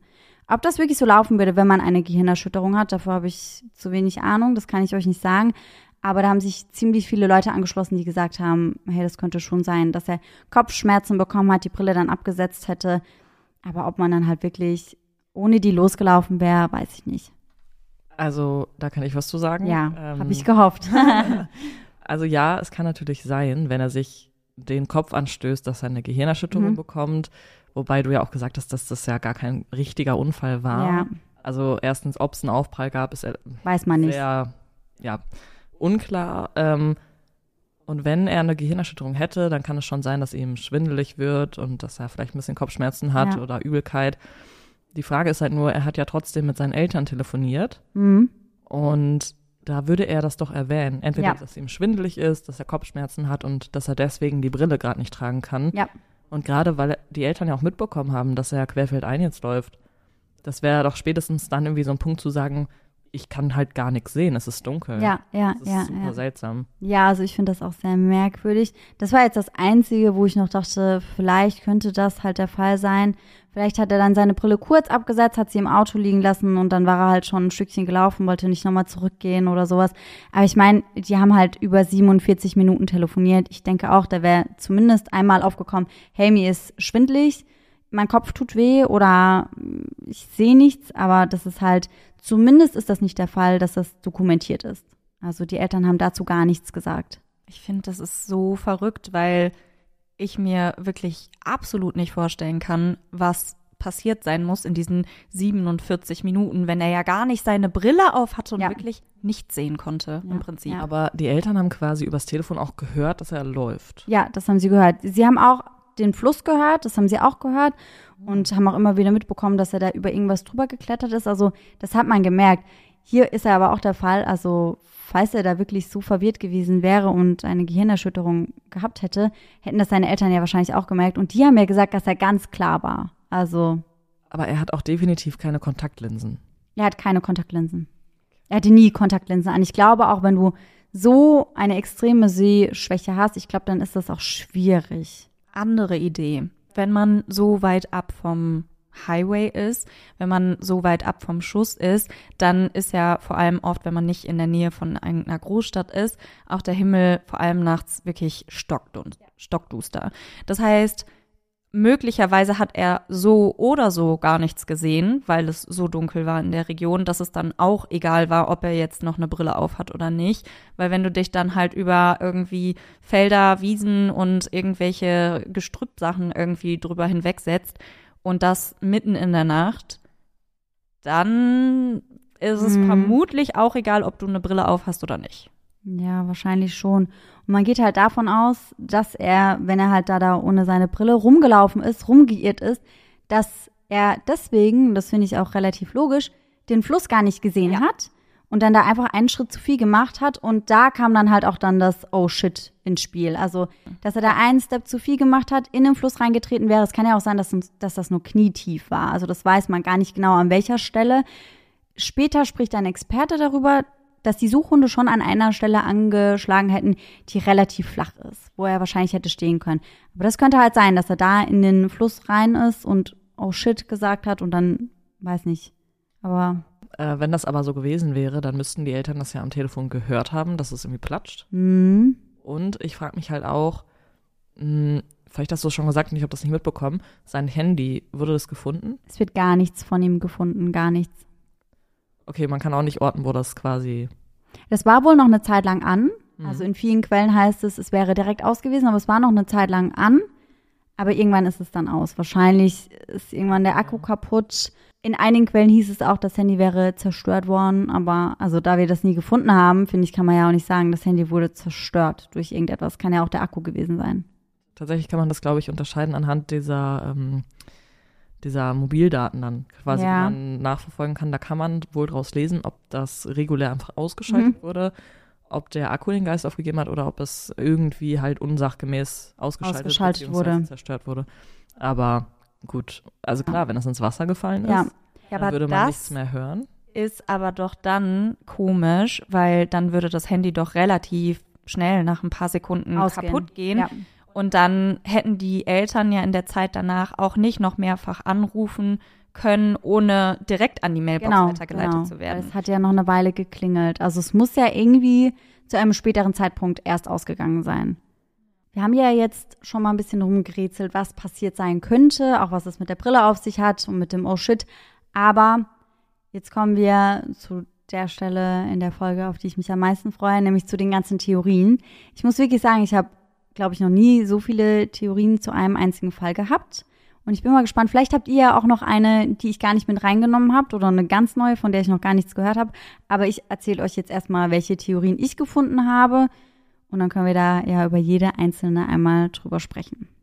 Die erste Theorie, die in den meisten Quellen eigentlich angegeben wird, die haben wir heute auch schon mal angesprochen, dass Brandon verschwinden wollte und sein eigenes Verschwinden inszeniert hat. Da haben wir ja schon drüber gesprochen, dafür gibt es keinerlei Anhaltspunkte. Er hatte, gut, das hat nicht unbedingt immer was zu heißen, aber er hatte gute Freundschaften, viele Freunde, war beliebt, hatte ein gutes Verhältnis zu seinen Eltern, er war gut in der Uni, er machte schon Pläne für die Zukunft. Also es deutete in seinem Privatleben nichts darauf hin, dass er hätte verschwinden wollen. Außerdem rief er ja seine Eltern extra an, um eben gefunden zu werden. Deswegen würde ich die Theorie auf jeden Fall schon mal ausschließen. Dann gibt es die zweite Theorie, über die haben wir auch schon gesprochen, dass Brandon eben in den Fluss gefallen wäre und darin ertrunken ist. Da bin ich mir irgendwie ein bisschen unsicher. Das Einzige, was halt dagegen spricht, ist die Tatsache, dass die Spürhunde auf der anderen Seite nochmal angeschlagen haben. Die schlagen später aber auch nochmal wo ganz anders an. Das ist Teil einer anderen Theorie. Aber irgendwie finde ich es dann schon trotzdem auch merkwürdig, dass so gar nichts von ihm gefunden wurde. Dazu kommt, dass Jahre später der Fluss dann ausgetrocknet war. Das heißt, der existiert in dem oder existierte in dem Ausmaß dann überhaupt nicht mehr. Und da wurde erneut gesucht und da wurde auch gar nichts gefunden. Natürlich, der fließt in den Minnesota River rein. Das hätte heißen können, dass er halt eben bis dahin gespült wurde, inklusive aller seiner Habseligkeiten. Aber Naja, also vor allem, wenn wir uns jetzt vorstellen würden, dass auch sein Handy oder so dann noch zu Boden, zum Grund gesickert wäre, das wäre ja nicht einfach mitgezogen worden von dem Sog. Ja. Das wäre einfach irgendwann wahrscheinlich auf dem Boden und dann wäre das da irgendwo wahrscheinlich eingegangen. Aber das haben wir ja eigentlich fast gerade auch schon ausgeschlossen, dass das Handy sofort mit reingefallen ist. Ich halte diese Theorie, dass er ertrunken ist, für so unwahrscheinlich aufgrund zum einen eben der Handysache, zum anderen, dass die Eltern auch das Platschen hätten hören müssen und auch aufgrund der Tatsache, dass eben auf der anderen Seite des Flusses doch nochmal eine Geruchsspur irgendwie verfolgt werden konnte, halte ich für unwahrscheinlich. die dritte Theorie lautet, dass er an Unterkühlung oder Erschöpfung starb. Also nehmen wir mal an, Brandon wäre wirklich in den Fluss gefallen oder getreten. Wenn er reingefallen wäre, dann wäre er da ja komplett nass gewesen. Und um diese Jahreszeit sind die Nächte in Minnesota schon recht kalt. Also in dieser Nacht waren nur so etwa vier Grad. Und nasse Kleidung, die man zu lange am Körper hat, ist ja auch schon gefährlich, wenn mm, es nicht mal unbedingt richtig kalt draußen ist, weil man durch die Kleidung eben sehr, sehr schnell, also durch die nasse Kleidung eben sehr, sehr schnell auskühlt. Und in Kombi mit so niedrigen Außentemperaturen wird das dann natürlich beschleunigt. Experten haben sich das dann auch mal angeschaut und haben gesagt, dass Brandon es unter diesen Umständen wahrscheinlich nicht lange ausgehalten hätte. Das heißt, er wäre vermutlich irgendwo zusammengebrochen und bewusstlos liegen geblieben und wäre womöglich ziemlich wahrscheinlich sogar an den Folgen gestorben. Das finde ich auf jeden Fall eine Theorie, die ziemlich wahrscheinlich ist. Allerdings stellt sich halt hier auch die Frage, wo ist er liegen geblieben? Und warum hat ihn nie jemand gefunden? Genau. Das ist ja auch bei ganz vielen unserer Kaltblütigfälle so diese Theorie, wenn man sich nicht erklären kann, was passiert ist, dann gibt es ja auch oft Suizidtheorien oder Unfalltheorien, wo man sich dann wirklich ganz klar fragen muss, wenn jemand aufgrund eines tragischen Unfalls oder des Suizids gestorben ist, alleine, dann hätte er oder sie ja seinen Körper nicht mehr wegtragen und von der Ja. Stelle bringen können. Und da wir ja jetzt schon mehr oder minder ausgeschlossen haben, dass er im Wasser gestorben ist oder hätte gestorben sein können, ähm, würde ich, also gäbe es für mich jetzt gar keine wirkliche logische Erklärung, dass zu keinem Zeitpunkt in den Jahren danach irgendjemand irgendwo jemanden gefunden hat. Ja, weil ich musste auch an die Theorie denken, die wir in den letzten Folgen hatten, wo wir auch über diesen kleinen Jungen gesprochen haben, der im Wald verschwunden ist, wo ich noch dachte, vielleicht hat ja er sich auch irgendwo ein Versteck gesucht, aber wenn man jahrelang nach ihm gesucht hat, also irgendwo hätte man ihn ja dann eigentlich finden müssen. Und insbesondere auch, wenn mit Hunden gesucht Ja, wurde. ja. Ja, und das mit, ich glaube, 34 Teams, also über 34 Hunde waren an der Suche beteiligt und die haben ja eine Spur von ihm aufgenommen. Das heißt, sie hätten ja wahrscheinlich schon dorthin geführt. Aber da gibt es noch eine Folgetheorie, also quasi Theorie 3.1. Dafür erzähle ich euch kurz mal, du kannst mich gerne korrigieren, falls ich da nicht richtig bin, Steffi. Ich spreche kurz darüber, was im menschlichen Körper abgeht, wenn man eben unterkühlt. Es ist nämlich nicht nur so, dass eben der Körper darunter leidet und die Muskulatur, sondern eben auch wichtige Organe, darunter das Herz und das Gehirn. Das heißt, sie können auch nicht mehr richtig arbeiten und der Körper kommt dann in eine Art Schockzustand. Sinkt die Kerntemperatur nur um zwei Grad in den Bereich einer leichten Unterkühlung, dann treten schon Symptome wie Schwäche, Zittern und geistige Verwirrung auf. Das Problem hierbei oder ein relativ großes Problem hierbei ist, dass Betroffene in so einem Zustand dann ermatten. Das heißt, sie haben keine Kraft mehr, irgendwelchen Herausforderungen, die ihnen da in den Weg gestellt werden, entgegenzutreten und ergeben sich dann oftmals einfach ihrem Schicksal. Das heißt, sie bleiben einfach irgendwo liegen, sind also nicht mehr bereit oder in der Lage zu kämpfen. So hätte er, wie wir ja schon gesagt haben, gefunden werden müssen. Aber nicht, wenn Brandon womöglich, jetzt sind wir bei Theorie 3.1, auf einem der Felder zusammengebrochen wäre und danach dann von einem landwirtschaftlichen Gerät überfahren worden wäre. Und auf diese Theorie kommt man, weil es einige Berichte darüber gibt, dass einige der Spürhunde an Equipment auf einer Farm angeschlagen haben. Gott. Ja, und der Besitzer des Grundstückes, der lehnte daraufhin dann aber eine Suche auf seinem Grundstück oder auf seiner Farm eben komplett ab. Und anscheinend war das Anschlagen des Hundes auch kein Grund für einen Durchsuchungsbefehl. Der Grund, warum er angeblich, also der angebliche Grund, den er genannt hat, warum er nicht wollte, dass da gesucht wird, der ist prinzipiell schon auch verständlich, allerdings nicht, wenn da ein Kind vermisst wird. Das würde nämlich seine Felder und seine Ernte zerstören, wenn die da mit den Hunden durchgehen würden. Und damit verdienen sie halt ihr komplettes Geld. Also ich kann schon nachvollziehen, dass man das nicht möchte. Allerdings ist das halt merkwürdig, wenn auch noch an der Stelle auf der Farm halt ein Hund angeschlagen hat. Und der Besitzer, also es sind, glaube ich, zwei, drei Besitzer, die sich generell weigern, ihre Farm durchsuchen zu lassen.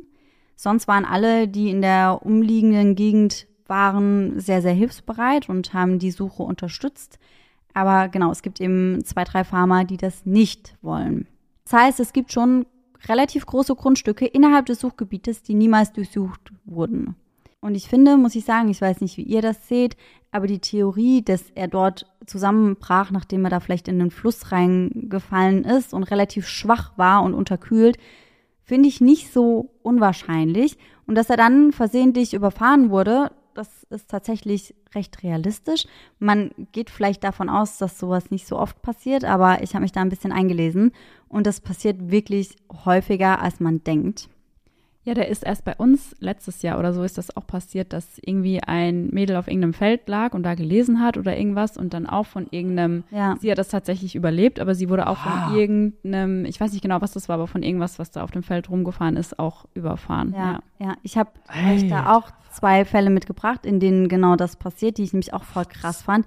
Wo ich euch jetzt kurz mal erzähle, also die Wahrscheinlichkeit ist wirklich, man geht davon nicht aus, aber die Wahrscheinlichkeit ist relativ hoch. Die Daily Mail berichtet im November 2012 nämlich von genau so einem Fall und sie schreiben, ein Mann, der in einem Maisfeld in Montana ein Nachmittagsschläfchen halten wollte, wurde unsanft geweckt, als er von einem riesigen Mähdrescher erfasst wurde. Der Landwirt sah den schlafenden Mann nicht, als er ihn am Mittwochnachmittag mit seinem riesigen Mähdrescher überrollte. Nach Angaben der Polizei fuhr er mit dem Mann, der in den Messern steckte, 50 Meter weit, bevor die Maschine zu ruckeln begann. What? Der Landwirt sagte den Beamten, dass er glaubte, einen Zaunpfahl oder ein Bewässerungsrohr oder ähnliches getroffen zu haben. Und es wird berichtet, dass der Landwirt erst merkte, was passiert war, als er den Mähdrescher dann abstellte und Schreie hörte. Der Mann war nämlich noch am Leben und also der hat das auch überlebt. Was? Der hat es überlebt. Oh mein Gott. Ich weiß nicht wie, also Gänsehaut.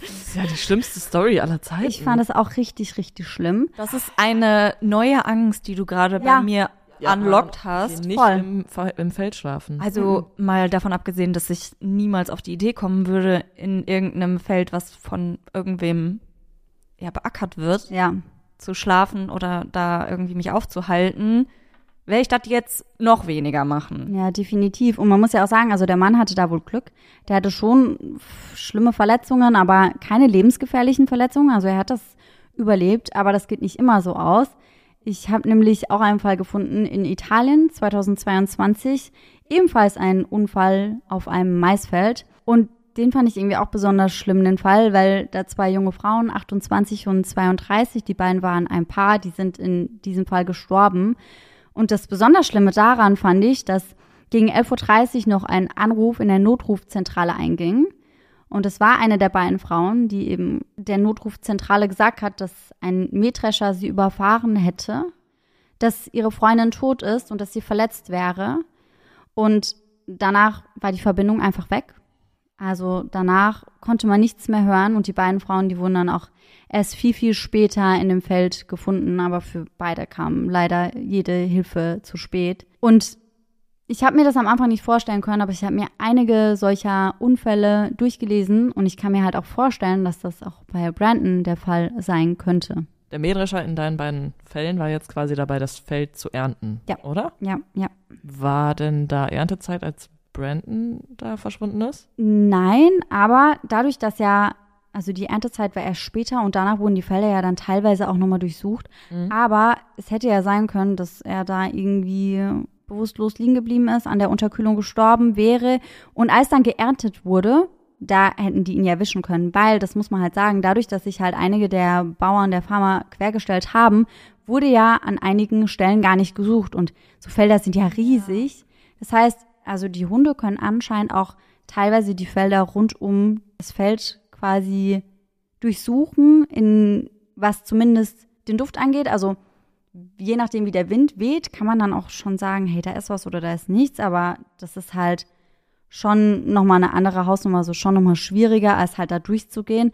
Und man geht jetzt halt davon aus, in dieser Theorie, dass er dort liegen geblieben ist, unterkühlt war und irgendwann, als dann Erntezeit war, ich meine, er wurde im Mai ist er verschwunden.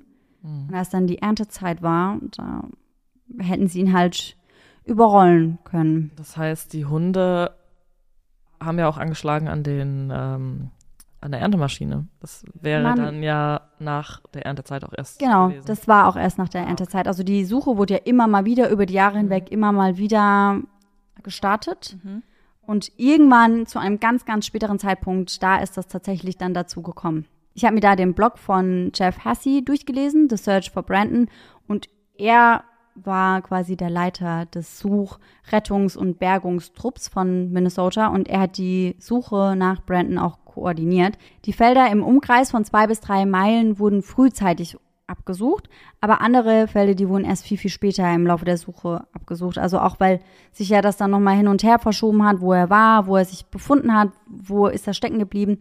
Und Jeff Hesse schreibt dazu dann, die Hundeteams vermieden es zunächst aus mehreren Gründen, Felder abzusuchen. Erstens, sie gingen davon aus, dass zum Zeitpunkt des Verschwindens von Brandon nur wenige Felder bepflanzt waren und die Landwirte ihn daher beim Bepflanzen gefunden hätten. Zweitens, die Landwirte sind sehr empfindlich, wenn es um Ernteschäden geht und wir wollten dieses Problem vermeiden. Und drittens, der ständige Wind, der durch das Gebiet weht, ermöglichte es den Hunden, viele der Felder, aber nicht alle, von den Rändern her abzusuchen. Als wir feststellten, dass sich die Überreste wahrscheinlich in der Mud Creek Drainage befanden. Das ist nochmal eine kleine andere Ecke, das ist aber in der Nähe vom Porter, die ich euch vorhin erzählt habe. Und wir herausfanden, dass über 60 Prozent der Felder in diesem Gebiet bereits bepflanzt waren, als Brandon verschwand, konnten wir die Felder nicht länger ignorieren.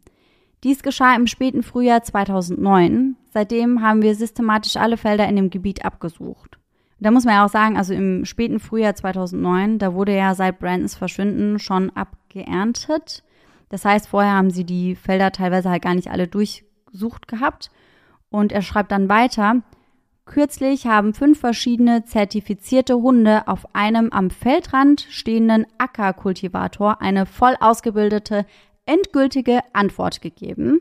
Das heißt also, sie, fünf der Hunde haben da halt angeschlagen.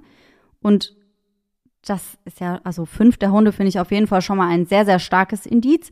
Und er schreibt weiter, dies kann ein Hinweis darauf sein, dass die Leiche in einem nahegelegenen Feld verstreut ist. Er sagt selbst, das wäre einer der rätselhaftesten Befunde. Er sagt auch, dass man sich auf die fünf verschiedenen Hunde, also dass da halt fünf Hunde angeschlagen haben, dass man sich deswegen schon sehr darauf verlassen kann, dass da halt wirklich irgendwie in irgendeiner Art und Weise was war. Ich finde dann halt die Tatsache, dass wenn da fünf Hunde angeschlagen haben, dass der Farmer halt immer noch sagt, hey, ihr dürft das nicht durchsuchen, finde ich halt auch schon sehr, sehr merkwürdig. Also, ja, ich weiß nicht. Ja, weil ich finde, wenn es jetzt nur ein Hund gewesen wäre, dann kann man sagen, okay, vielleicht hat der falsch angeschlagen, weil das kann ja schon mal passieren. Aber wenn es wirklich fünf Hunde sind, dann ist die Wahrscheinlichkeit ja sehr, sehr hoch, dass sie da wirklich irgendwas, ja, erschnüffelt haben. Ja, und fünf Hunde unabhängig voneinander, also. Ja, und ich würde auch sagen, das wissen die meisten True Crime Junkies sowieso, die Hunde sind in so vielen Fällen einfach der Star der Show. Das sind ja. die Star-Ermittler schlechthin. Weil wir Menschen können es halt nicht erschnüffeln. Und vielleicht auch Gott sei Dank. Aber ja. Ähm, ja, also ich würde da mich auch auf jeden Fall drauf verlassen. Ich finde das dann ziemlich krass, dass man trotz dieser sehr eindeutigen Anschlagserie von den Hunden nicht einen Durchsuchungsbeschluss irgendwie bekommt oder ja. den in die Wege leitet. Ja, das habe ich mich auch gefragt. Also ich hätte eigentlich auch gefühlsmäßig gedacht, dass das reichen muss als Hinweis, um da einmal über die Farmen zu gehen. Aber der leitende Ermittler meinte selbst, das wäre nicht genug. Das ist echt merkwürdig, weil man das Gefühl hat, in anderen Fällen ist schon für viel weniger und ähm, ja nicht ganz so eindeutige Sachen ein Durchsuchungsbeschluss ausgestellt worden. Das ändert aber natürlich nichts daran, dass das hier nicht der Fall ist. Ja. Ja, aber also ich finde die Theorie auf jeden Fall ziemlich, ziemlich wahrscheinlich, um ehrlich zu sein. Es gibt aber auch noch zwei, drei andere, über die wir sprechen können. Die vierte Theorie, die es gibt, lautet, dass er in eine nicht gekennzeichnete Zisterne gefallen ist. Sagt euch das was? Wisst ihr, was eine Zisterne ist? Ja, so halb. Also ich glaube, das ist sowas wie ein Brunnen, kann das sein? Ja, das ist quasi ein unterirdischer, teilweise abgedeckt, aber nicht immer abgedeckt, so ein Sammelbehälter für Trink- und Nutzwasser. Also wie ein unterirdischer Brunnen, kann man sagen. Und in Minnesota gibt es relativ viele nicht gekennzeichnete Zisternen. Das heißt, die liegen da halt irgendwo auf einer Farm, im Feld, in Wäldern. Also man weiß nicht genau, wo die sind weil sich halt ja auch alles irgendwie nochmal verschoben hat. Ich habe auch von einem Mann gelesen, der irgendwann mal sein Haus renoviert hat und der hatte bei sich unterm Haus halt eine Zisterne, von der er halt nie was wusste und ist dann halt bei der Renovierung einfach eingekracht. Also ihm ist wohl nichts passiert, aber da gibt es ja mehrere Fälle, wo sowas passiert. Ich weiß nicht, sagt euch Baby Jessica was? Mm, -mm. Das war auch ein kleines Mädchen, die ist auch in so eine Zisterne reingefallen. Die konnte auch gerettet werden, aber auch erst nach Stunden der Befreiungsversuche und sowas. Also das ist nicht so unwahrscheinlich. Also es passiert schon immer wieder, dass Leute quasi in Zisternen reinfallen. Und im schlimmsten Fall kann es halt auch passieren, dass man darin stirbt, weil, wie ich eben gesagt habe, also das ist halt ein Sammelbehälter für Wasser. Und wenn da Wasser drin ist, die sind teilweise relativ tief, da kommst du halt nicht mehr raus, dich hört auch niemand. Und wäre halt eine Möglichkeit, dass Brandon eben in so eine Zisterne reingebrochen ist, dort drin quasi gefangen war, Wer weiß, ob da Wasser drin war. Vielleicht ist er auch durch den Sturz schon irgendwie bewusstlos gewesen, wenn da kein Wasser drin war. Aber dass er auf jeden Fall da aus eigener Kraft nicht mehr rauskam. Und das würde halt erklären, warum er wie vom Erdboden verschluckt ist und halt eben auch alle seine Habseligkeiten, also sein Handy, seine Schlüssel und es ist halt nichts mehr aufgetaucht. Man könnte jetzt davon ausgehen, dass man das halt eigentlich sehen würde und dass die Hunde vielleicht auch da wieder anschlagen würden. Wäre ich jetzt eigentlich auch der Meinung gewesen. Aber ziemlich viele Anhänger der Theorie sagen halt, dass es nicht selten so ist, dass wenn dann da so ein kleiner Erdrutsch passiert, dass sich diese Decke oder dieser Deckel von der Zisterne halt dann auch wieder so mit Erde und allen möglichen halt verschließt, dass das halt wirklich dann einfach wieder geschlossen ist und da halt auch kein Hund vielleicht mehr angeschlagen hätte. Finde ich jetzt nicht komplett abwegig, vor allem wenn ich mir nochmal ins Gedächtnis rufe, dass das ja eine etwas abgelegenere Gegend ist, Ja. wo ja vermutlich auch die Infrastruktur für Wasserleitungen und Co. nicht, vielleicht nicht die krasseste ist, so dass jeder Haushalt oder in der Umgebung eben mehrere Zisternen auszufinden sind. Aber an der Stelle, wenn jetzt irgendwie was zugeschüttet worden wäre, dann hätte man doch aber auch da sehen können, dass da irgendwo ja ein Erdrutsch passiert ist, oder nicht? Mhm. Ja, kann ich mir auch vorstellen, aber ich kann mir halt auch vorstellen, das sind ja am Anfang auch relativ viele nicht ausgebildete Helfer in der Gegend unterwegs gewesen. Wenn die da halt schon alles festgetrampelt haben, vielleicht äh, hat man das dann halt gar nicht mehr so gesehen. Ja, oder nicht professionelle Helfer, die gar nicht richtig erkennen, was überhaupt relevant Ja. sein könnte und was nicht. Ja, das kann ich mir halt auch vorstellen. Das hatten wir auch in unseren letzten Folgen. Ja. Wenn sich da dann halt irgendwie 500 Menschen mit anschließen, die keine Ahnung haben, ist das manchmal vielleicht eher nicht so die große Hilfe, als wenn man das halt die Profis machen lässt. Ja. Tatsächlich ist es auch gar nicht so selten, dass Leute wirklich auch in Zisternen sterben. Und ich habe eigentlich gedacht, das wäre dann vielleicht so ein USA-Ding. Also ich dachte, das passiert hier in Deutschland sicherlich nie. Allerdings habe ich, äh, allerdings habe ich auch einen Bericht gesehen, wo gar nicht so lange her im Kreis Ortenau ein 78-Jähriger auch in eine Zisterne mit Wasser gefallen ist und der ist da drin auch verstorben. Also das ist anscheinend etwas, was es auch bei uns gibt. Habe ich noch nie von gehört, finde ich aber auch eine Angst, die ich äh, so vorher noch nicht hatte. Ja, wir Ja. halten uns jetzt ganz weit entfernt von Zisternen und ähm, hoffen aufs Beste. Ja, und von Feldern. Leute, Ja. davon. Ja, so. ja, da muss ich aufpassen, wo ich demnächst mit Tika so Gassi gehe. hä? Ja, wirklich Oh so. mein Gott. Das wäre, das wäre dann auch die nächste Theorie, die könnte vielleicht bei dir auch passieren. Das ist nämlich die Theorie der Sinkhöhle oder Doline. Das ist, wenn es einfach so einen Erdrutsch gibt und dann passiert das schon teilweise, dass da halt so ein bisschen Erde trichterförmig sich auch nach unten quasi auftut. Und es könnte sein, dass da jemand reinfällt und dann da halt von verschluckt wird. Erde tu dich auf.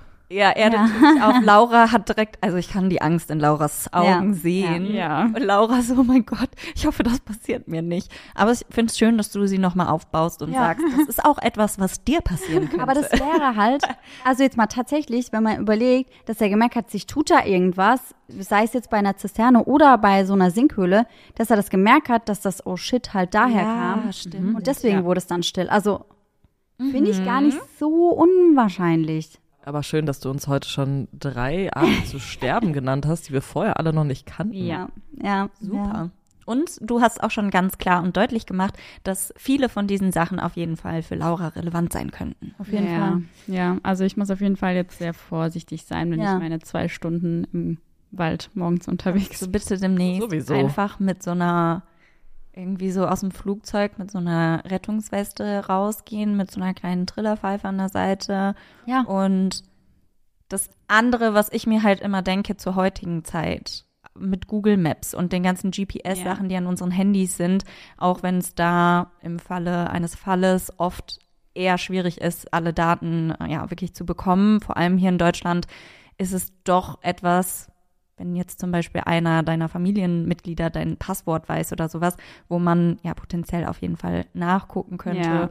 Und dich dann vielleicht schneller findet. Ja. Und wir sind ja jetzt auch die Pros. Das Ihr heißt, wisst dann Bescheid. wir wissen Bescheid und wir sind sofort am Start. Wir suchen dich dann. Ja, also ich kann euch beruhigen, ich habe schon äh, immer eine Pfeife dabei beim Gassi gehen, um meinen Hund zu rufen eigentlich, aber die kann mir ja dann auch nützlich sein und wie ihr wisst, habe ich ja auch eine knallgelbe Winterjacke, also ich Ja, falle auf jeden Fall auf. ja, wir finden dich dann auf jeden Fall. Ja. Gut, Laura, jetzt hast du auf jeden Fall allen Leuten, die daran interessiert sind, deine Beschreibung gegeben und die können jetzt dich im Wald morgens.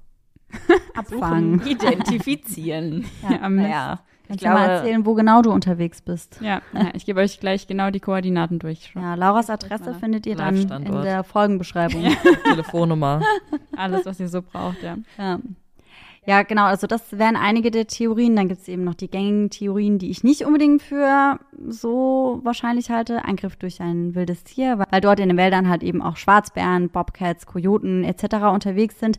Allerdings hätte es dafür ja auch Beweise geben müssen und man hätte ihn finden müssen. Deswegen, das habe ich jetzt nur mit reingenommen, damit wir hier vollständigkeitshalber alles mit drin haben, halte ich aber für unwahrscheinlich. Dann gibt es natürlich noch die Theorie, dass es, muss ja mit reinkommen, wenn wir bei True Crime sind, mhm. irgendwie ein Verbrechen war.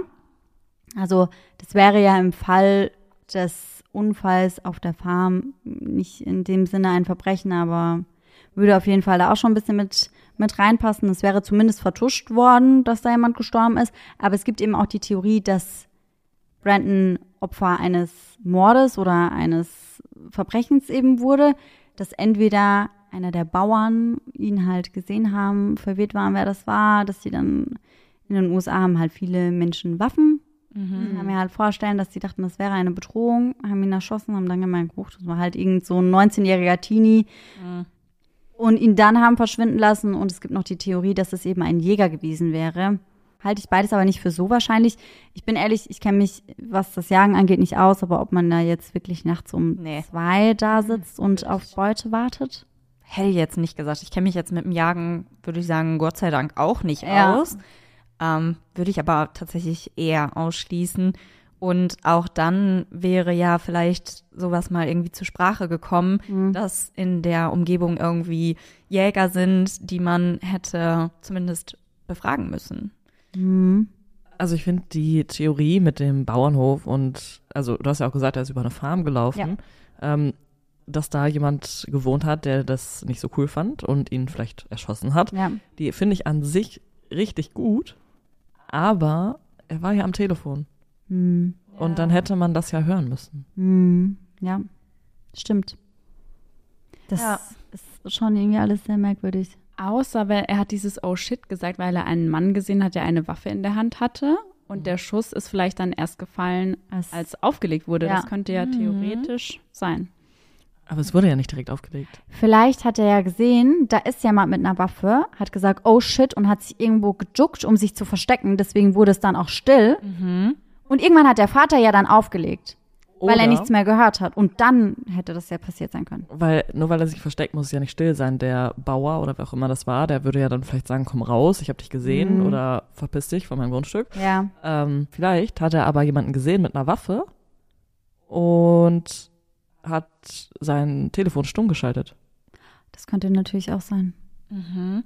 Ja, also ich finde auch diese Theorie, dass da noch eine andere Person mit involviert sein könnte und dass es quasi so eine Art Foul Play gibt, gar mhm. nicht so abwegig. Ich meine, ne, wir sind ja eh ähm, True Crimies, aber ich habe auch da jetzt schon gedacht, was ist zum Beispiel, wenn er, nachdem er in den Bach gefallen ist und das Oh shit vielleicht dem galt. Danach dann aus dem, also danach vielleicht, weil er nass war, sein Handy nicht mehr irgendwie anfassen wollte oder das dann irgendwie ähm, in Stromsparmodus oder was weiß ich was gestellt hat und danach irgendwem noch begegnet ist oder irgendwo hin ist, weil ihm eben so kalt war und er nass war, dass er vielleicht noch mal irgendwo geklopft hat oder so dann danach und sich deswegen vielleicht auch nicht gemeldet hat. Ähm, halte ich im Vergleich zu den anderen Theorien für weniger wahrscheinlich, mhm. aber nicht für unmöglich. Da gibt es auch noch eine Theorie, die ähnlich ist wie deine Theorie, nämlich, dass er vielleicht, nachdem er in den Fluss gefallen ist, sich dann irgendwie an irgendeine Straße doch gekämpft hätte und dass er da dann vielleicht bei irgendwem eingestiegen wäre, also per Anhalter gefahren wäre. Das ist ja auch die Theorie, die hatten wir damals bei dem Fall von Maura Murray. Mhm. Ich halte die in dem Fall jetzt rel für relativ unwahrscheinlich, muss ich sagen. Mhm. Also ich weiß jetzt nicht, ob er dann wirklich an irgendjemanden rangerät, der dann ihm was Böses will. Das wären schon sehr, sehr, sehr viele Zufälle auf einmal. Mhm. Ja, denke ich auch. Das wäre schon wirklich sehr obwohl, blöd gelaufen. Obwohl da ja eine Spur auch nach Porter, also wieder zurück in Richtung Canby, von dem Punkt, an dem er eigentlich schon längst angekommen war, in Richtung Marshall, weil Canby, Porter, dann kam ja Tonton und dann mhm. darunter irgendwann erst Marshall. Minnesota nochmal genau. und dann Marshall. Das heißt, er ist quasi an, an Porter vorbeigekommen schon bis zu dem Punkt und dann ist er ja aber mit der Spur oder dieser Geruchsspur ja. wurde ja dann trotzdem bis nach Porter mitverfolgt.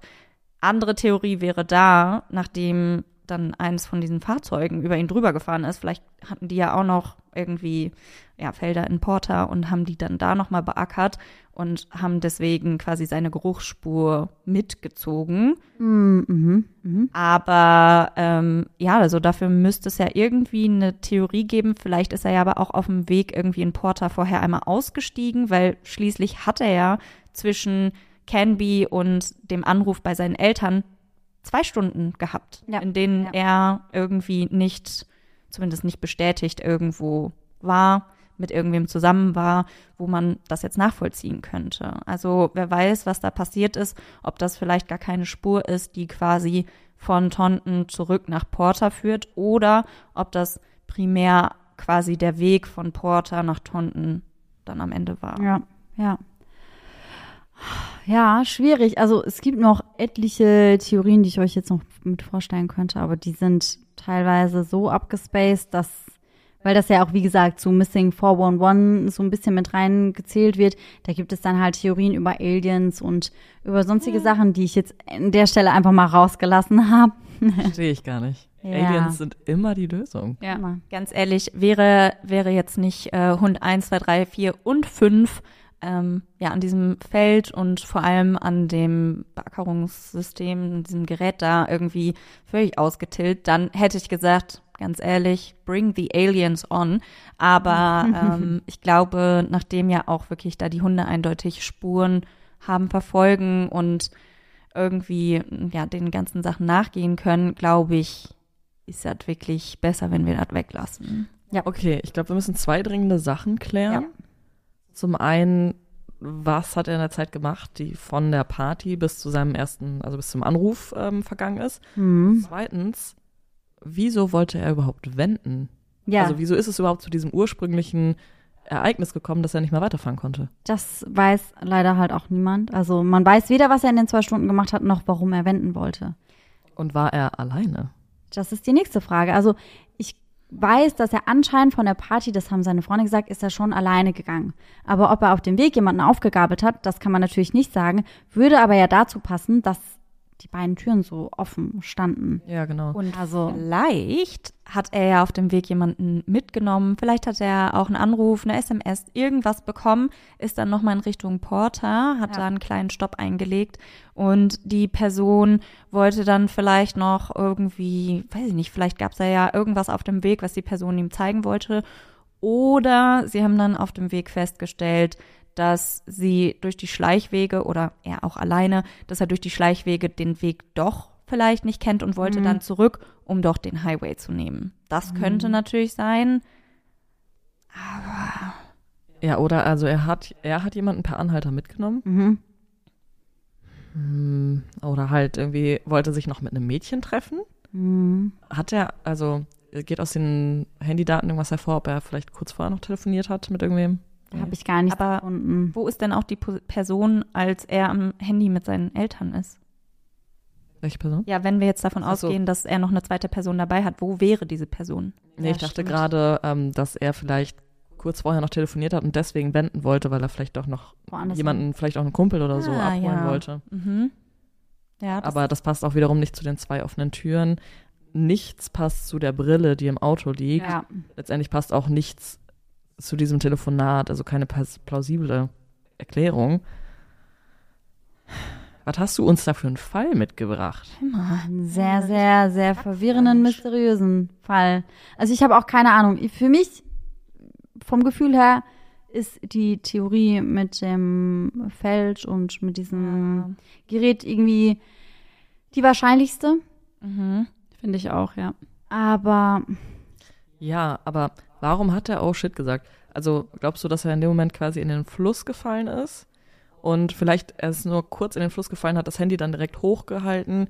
Deswegen ist da nicht so viel Wasser reingekommen, aber der Lautsprecher war zu dem Zeitpunkt quasi schon kaputt und es war nicht sofort aus kaputt, sondern das ist dann erst, nachdem das ganze Wasser so ein bisschen eingedrungen ist, 20 Minuten später vielleicht ausgegangen. ja, ja, das er könnte ist natürlich sein. Warum sollte er aber durch ein Feld laufen? Ich meine, vielleicht war es der einzige Weg, aber ja, vielleicht hatte er halt auch irgendwie am, auf der anderen Seite des Feldes ein Haus gesehen oder irgendwas und dachte, hey, ich gehe dahin, ich hole mir da Hilfe.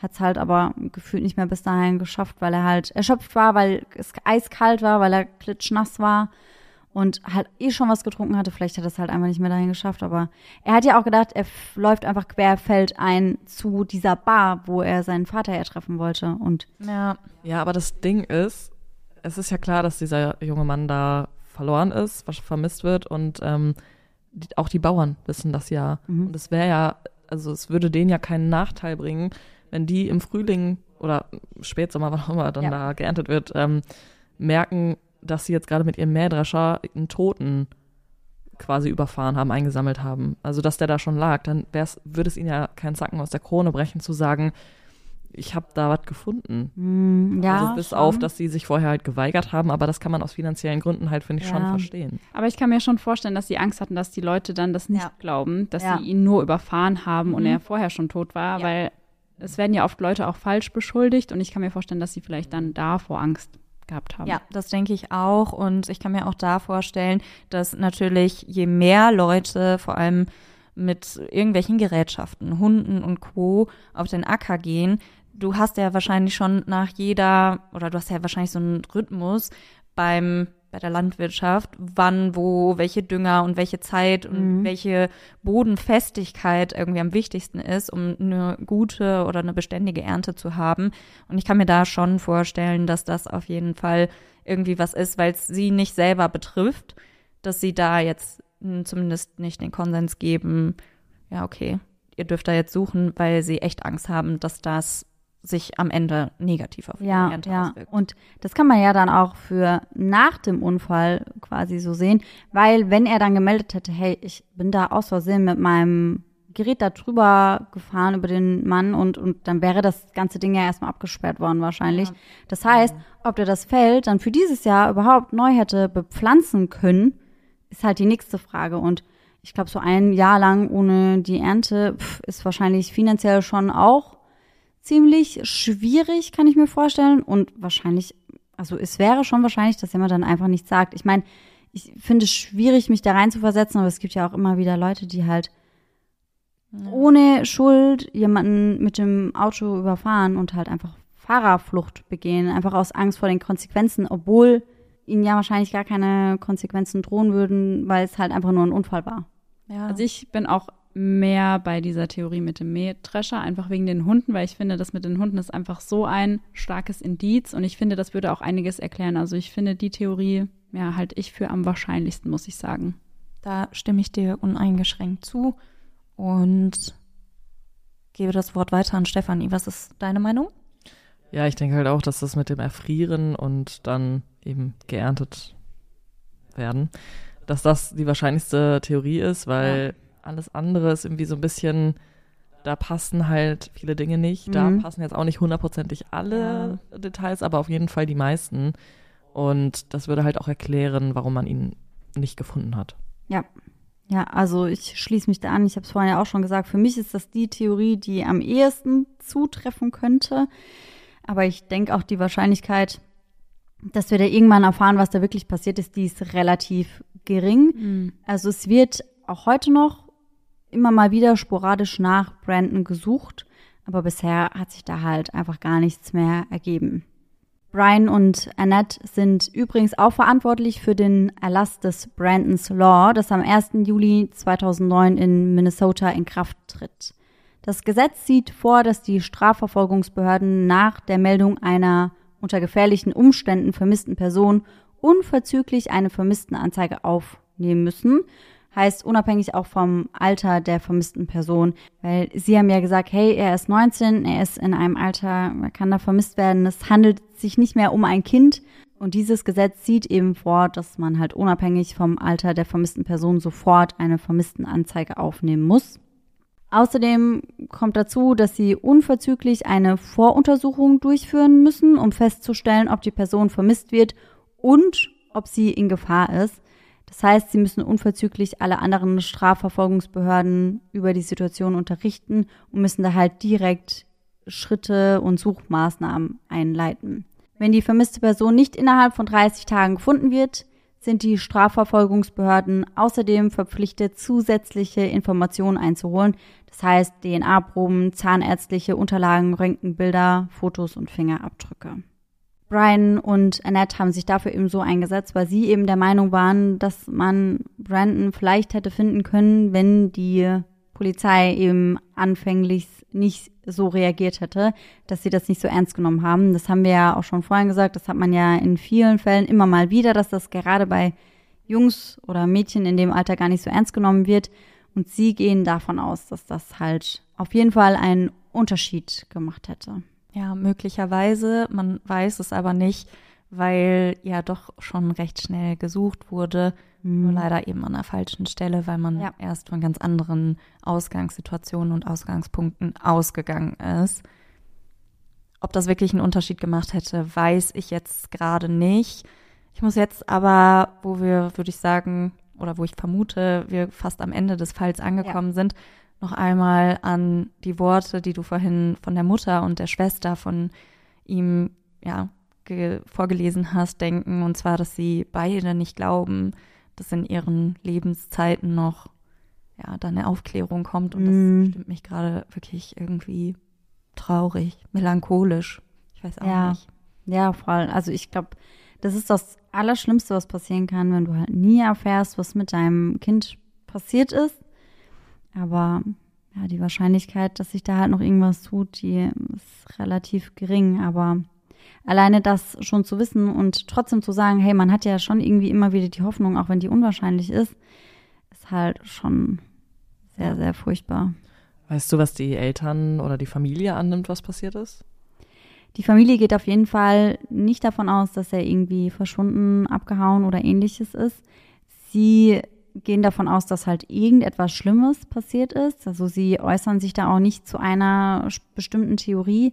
Aber die Mutter hat halt gesagt, also sie wusste schon direkt am Anfang, da ist was passiert und wir werden den wahrscheinlich nicht mehr finden. Sie hat es natürlich gehofft, aber sie geht davon aus, dass da irgendwas Schlimmes passiert ist und dass da vielleicht auch irgendwas vertuscht werden könnte. Also sie glaubt nicht, dass er da einfach abgehauen ist. Sie glaubt auch nicht, dass er im Fluss ertrunken ist, aber was genau sie denkt, was mit ihrem Sohn passiert ist, das äußert sie so nicht. Dann sind wir damit auf jeden Fall am Ende unseres heutigen Falls. Wir sind auf jeden Fall sehr gespannt, was ihr glaubt, was mit Brandon passiert ist. Ihr könnt uns das ja gerne wie immer unter iceinthedark.podcast auf Instagram schreiben. Und ihr kennt das ja schon. An dieser Stelle kommt jetzt unser Gänsehaut-to-go-Moment. Und da wir heute ja zwei Gäste hier haben, haben wir gedacht, fragen wir da einfach mal nach, ob es da einen Gänsehaut-to-go-Moment zu erzählen gibt.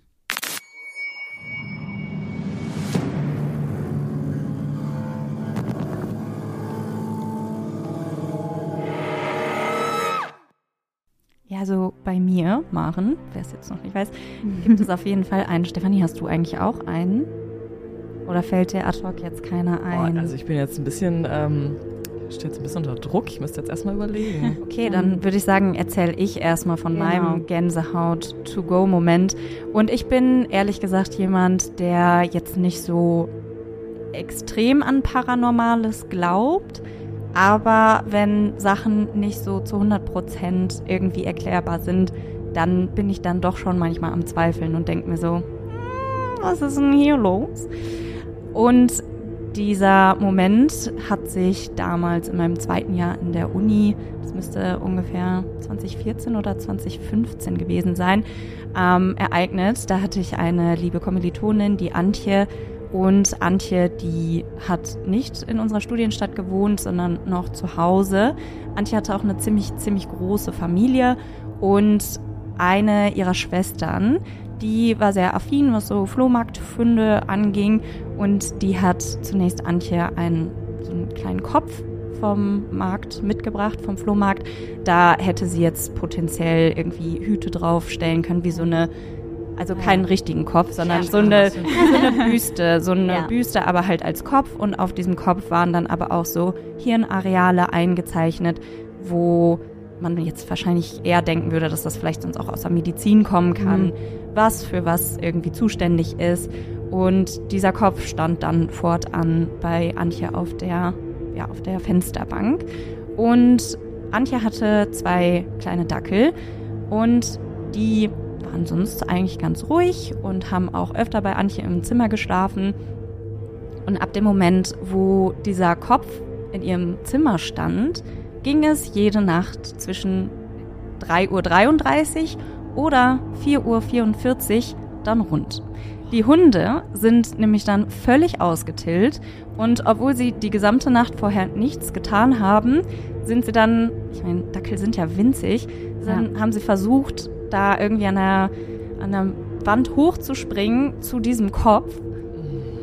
Dann war das schon so, wir haben schon so gegoogelt, wir so 3.33 Uhr, 4.44 Uhr, also so, das sind ja diese typischen Engelszahlen, von denen man Mhm. ja auch sagt, dass sie normalerweise irgendeine bestimmte Bedeutung haben. Ja. Und ich weiß noch, Antje hat dann irgendwas richtig Abenteuerliches rausgefunden, dass das irgendwas mit ähm, einem Köpfungsritual zu tun hat oder sowas, aber ich, das Und- kann ich nicht mehr sagen. Also Und- da weiß ich nichts Bestätigtes. Also Köpfungsritual und dann Ja. ja ein Kopf. Okay. Ja, I know. Okay. Aber Leute, es geht weiter. Der Moment wird noch verrückter. Und ähm, ja, in den Tagen danach passiert es halt immer wieder. Und wir fragen uns alle in der Uni, was, warum ist das so? Antje ist völlig gar, weil sie halt jede Nacht um diese Uhrzeit aufwacht. Und dann ist Antje halt auch so ein kleines Fashion Girlie gewesen und hat gerne mal ein paar Fotos in ihrem Zimmer gemacht. Antje hat eine riesengroße Sammlung an ähm, Jacken gehabt, die an ihrer Tür hingen. Und in dem Spiegel hinter Antje, da findet man dann auf einem ihrer Selfies eine, ja, ich würde sagen, etwas verpixelte, aber doch sehr gruselige Silhouette, die ich als Slenderman-mäßig irgendwie interpretiert habe. Und sie hat dieses Foto, dieses Selfie damals uns Mädels in der Uni gezeigt. Sie so, ey, ihr müsst mir jetzt sagen, ob das auch für euch so aussieht. Wir wussten natürlich am Ende, dass das aufgrund wahrscheinlich der Frontkamera und des, ja, ich meine 2014, 15 waren Ja. jetzt die, die qualitativ hochwertigen Kameras vor allem vorne noch nicht so eingebaut. Aber also wir sind dann halt davon ausgegangen, dass das irgendwie so ein bisschen pixelig war und dann vielleicht mit ein bisschen Licht und Schatten und dann einfach, Mhm. ja, das so aussah. Aber, also es muss vermutlich eine Jacke gewesen sein, Mhm. aber es sah schon sehr verdächtig danach aus. Und es war auch nur auf einem der Fotos. Und sie hat halt mehrere gemacht. Ja. Warum? Warum? Ja. Dann geht's aber noch weiter. Dann hat sie Oh in den Tagen danach in ihrem Zimmer gesessen und zwar tagsüber und auf einmal flackert ihr Licht aus dem Nichts. Ja. Ihr Licht flackert, geht an und aus. Es flackert irgendwann nicht mehr nur, es geht an und aus. Niemand aus ihrer Familie macht es irgendwie gerade und nirgendwo sonst im Haus gibt es einen Wackelkontakt. Es sind auch tatsächlich ähm, ein paar von ihren Geschwistern gerade dabei. Die gucken dann im anderen Raum und das ist halt ja, wenn man jetzt davon ausgeht, ähm, dass es vielleicht in zwei Zimmern die gleiche Sicherung gibt oder Mhm. sowas. Vielleicht gibt es da ja eine Störung, aber in keinem anderen Raum im Haus ist es passiert. Und ja, dann hat sie irgendwann halt diesen Kopf rausgestellt und danach ist nie wieder was passiert. Ja, auf jeden Fall richtige Entscheidung. ja, definitiv. Eieiei. Aber ich Ja. musste da direkt an dir, David, denken. Da gehen ja die Katzen bei ihm so ab an Ja. der Haustüre. Und da hat er das ja auch mit den komischen Bildern, wo dann so eine kleine Silhouette von David halt zu sehen ist. Ja. Aber Slenderman ist mindestens genauso unheimlich. Ja, also das war wirklich, glaube ich, bisher auch der schlimmste und für mich unerklärlichste Moment Ja. von potenziell paranormalem Shit Mhm. in meinem Leben. Und ich möchte sowas nicht selber erleben. Also Auf gar keinen Ja. Fall. Und die Moral von der Geschichte, kaufe Sachen auf dem Flohmarkt. nicht. Das merken wir uns. Und man soll nicht auf Feldern unterwegs sein. Wir hatten noch irgendwas. ähm, nicht in Zisternen reinfallen. Ah, ja. Also Auch nicht in Erdlöcher. Auch nicht in Erdlöcher. Okay. Ja. Also im Prinzip machen wir es wie an den Bahnhöfen. Mind the gap. Du musst halt einfach jeden einzelnen Schritt, den du nimmst, genau überdenken am besten. Mhm. Ja. Am besten gar nicht rausgehen. Ja, am besten. Or Problem solved. Ja, aber der Mann, der hatte ja auch eine Zisterne unter seiner Wohnung, unter seinem Haus. Ja. Ja, gut. Wir sind also im Fazit nirgendwo sicher. Lebe jeden Tag, als wäre es dein letzter. Das ist, wäre doch jetzt ein schöner, Ja. schöner Abschluss. Ja. Ja. Und wir haben ja schon am Anfang der Folge gesagt, dass ihr beide auch zwei Podcasts sogar habt. Und das sind mit meine Lieblings-True Crime Podcasts mal an der Stelle. Same hier. Und zwar sind das Menschen und Monster, da erzählt ihr ja nur gelöste Fälle, richtig? Und kaltblütig, da geht es um ungelöste Fälle. Das heißt, man hat quasi pro Woche zwei Folgen von euch, was ich Ja. wirklich super finde. Und gelöst und ungelöst. Also Ja, quasi the best of both aussuchen, worlds. Genau. Ja, also ich finde es auch immer super interessant zu sehen, dass wir halt bei Menschen und Monster wesentlich mehr Follower noch haben, weil das halt Mhm. einfach ja für die meisten Menschen sehr viel interessanter ist, am Ende befriedigt aus so einer Folge Mhm, rauszugehen. Und äh, ja, das finde ich aber trotzdem, ich liebe diese Folgen, habe ich auch heute jetzt wieder gedacht, wo man theoretisieren kann Ja. ohne Ende. Ja. Also das ist, glaube ich, da geht jedes True Crime Herz, zumindest mein True Crime Herz, geht da echt auf. Und ja, ich, ich, ich lieb's. Ich find's geil. Also, Wir sind halt äh, bei einer App, die heißt Podimo. Es gibt auch zehn Folgen von uns, die ihr euch einfach so anhören könnt, zum Beispiel auf Spotify oder Apple Podcasts. Ähm, erstmal zum ja, Reinhören, ob es euch überhaupt zusagt. Aber wenn ihr dann Bock habt, dann könnt ihr auch sehr gerne einmal bei Podimo reinschauen. Ähm, wir haben dafür so einen kleinen Code. Damit könnt ihr das 45 Tage kostenlos ausprobieren. Ja. Genau. Und den schreiben wir euch einfach mal in unsere Folgenbeschreibung mit rein. Ihr kennt das ja und dann könnt ihr euch die beiden Mädels da auf jeden Fall mal reinziehen. Ja, große Empfehlung von unserer Seite auf jeden Fall. ihr seid sehr süß. Und wir freuen uns dann, falls ihr uns jeden Mittwoch oder Donnerstag mit einer neuen Folge hören wollt. Das ist ja dann auch quasi die perfekte Zeit zwischen der Eyes in the nächsten. Eyes in the Dark Folge. Genau. Ja, ja. Also. Perfekt. Ja, dann es freut uns sehr, dass ihr heute mit dabei wart. Danke, dass ihr da seid. Hat sehr viel Ja, Spaß gemacht. absolut. Und dann bis zum nächsten Mal. Bis dann. Tschüss. Ja, wir verkünden nämlich jetzt gleich noch was, was ihr, glaube ich, noch nicht wisst. Was ihr noch nicht wisst. Ihr trennt euch. auf Tour. Ja. Wir trennen Oh, okay. Wir Wir können nicht gleichzeitig sagen, ihr geht auf Tour und ihr trennt euch und dann. Äh, Ja. Ja, werden also ich jetzt bin jetzt mal davon ja, ausgegangen, dass ihr zu Maren ja gesagt habt. Nein, das habe ich mir schon gedacht, weil das habt ihr ja auch. Mega gespannt. Gespannt. Ich bin mega geschwanzt. Okay. Das ist gut. Super. Nein, ich bin schon nicht geschwanzt, ich bin gespannt. Ähm, Bühne. oh Gott, bitte. So eine Rose Ja, oder und so. so, ja. Das war alles auf Bühne schmeißt, kuschelt. Ja, klar. Mhm. Kuscheltiere. Messer. BHs. Messer vor Thema. allem. Messer. Passend zum Thema. Hammer. Eine Axt. so Sachen halt. Was man halt auch alles immer so dabei hat, ne? Also, Ja, klar. Der immer gesagt hat, dass ich immer aussehe bei der Aufnahme, als hätte ich gar keinen Bock.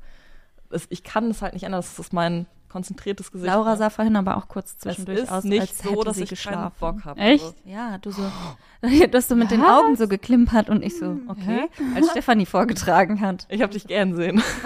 ja, gewähnt habe Also ich wollte nur mal kurz äh, sagen, also ich bin nicht genervt und ich habe auch Bock. Es ist nur, also ich versuche immer schon so richtig viel so impre- expressive Sachen so, oh, so, oh mein Gott. Helikopter, Helikopter. Genau das habe ich gerade gedacht. Also Helikopter, ich so, deswegen habe ich gerade so gemacht, ich so, Helikopter, Helikopter. Ah. Kennst du das Ich von kenn das. TikTok? Nee, das nein. ist so ein, Nein. Ich du kenn's, kennst den ja. Sound, ne? bin ich so das TikTok-Girl gewesen. Jetzt, Gewesen? jetzt bin ich total. Ja. Nein.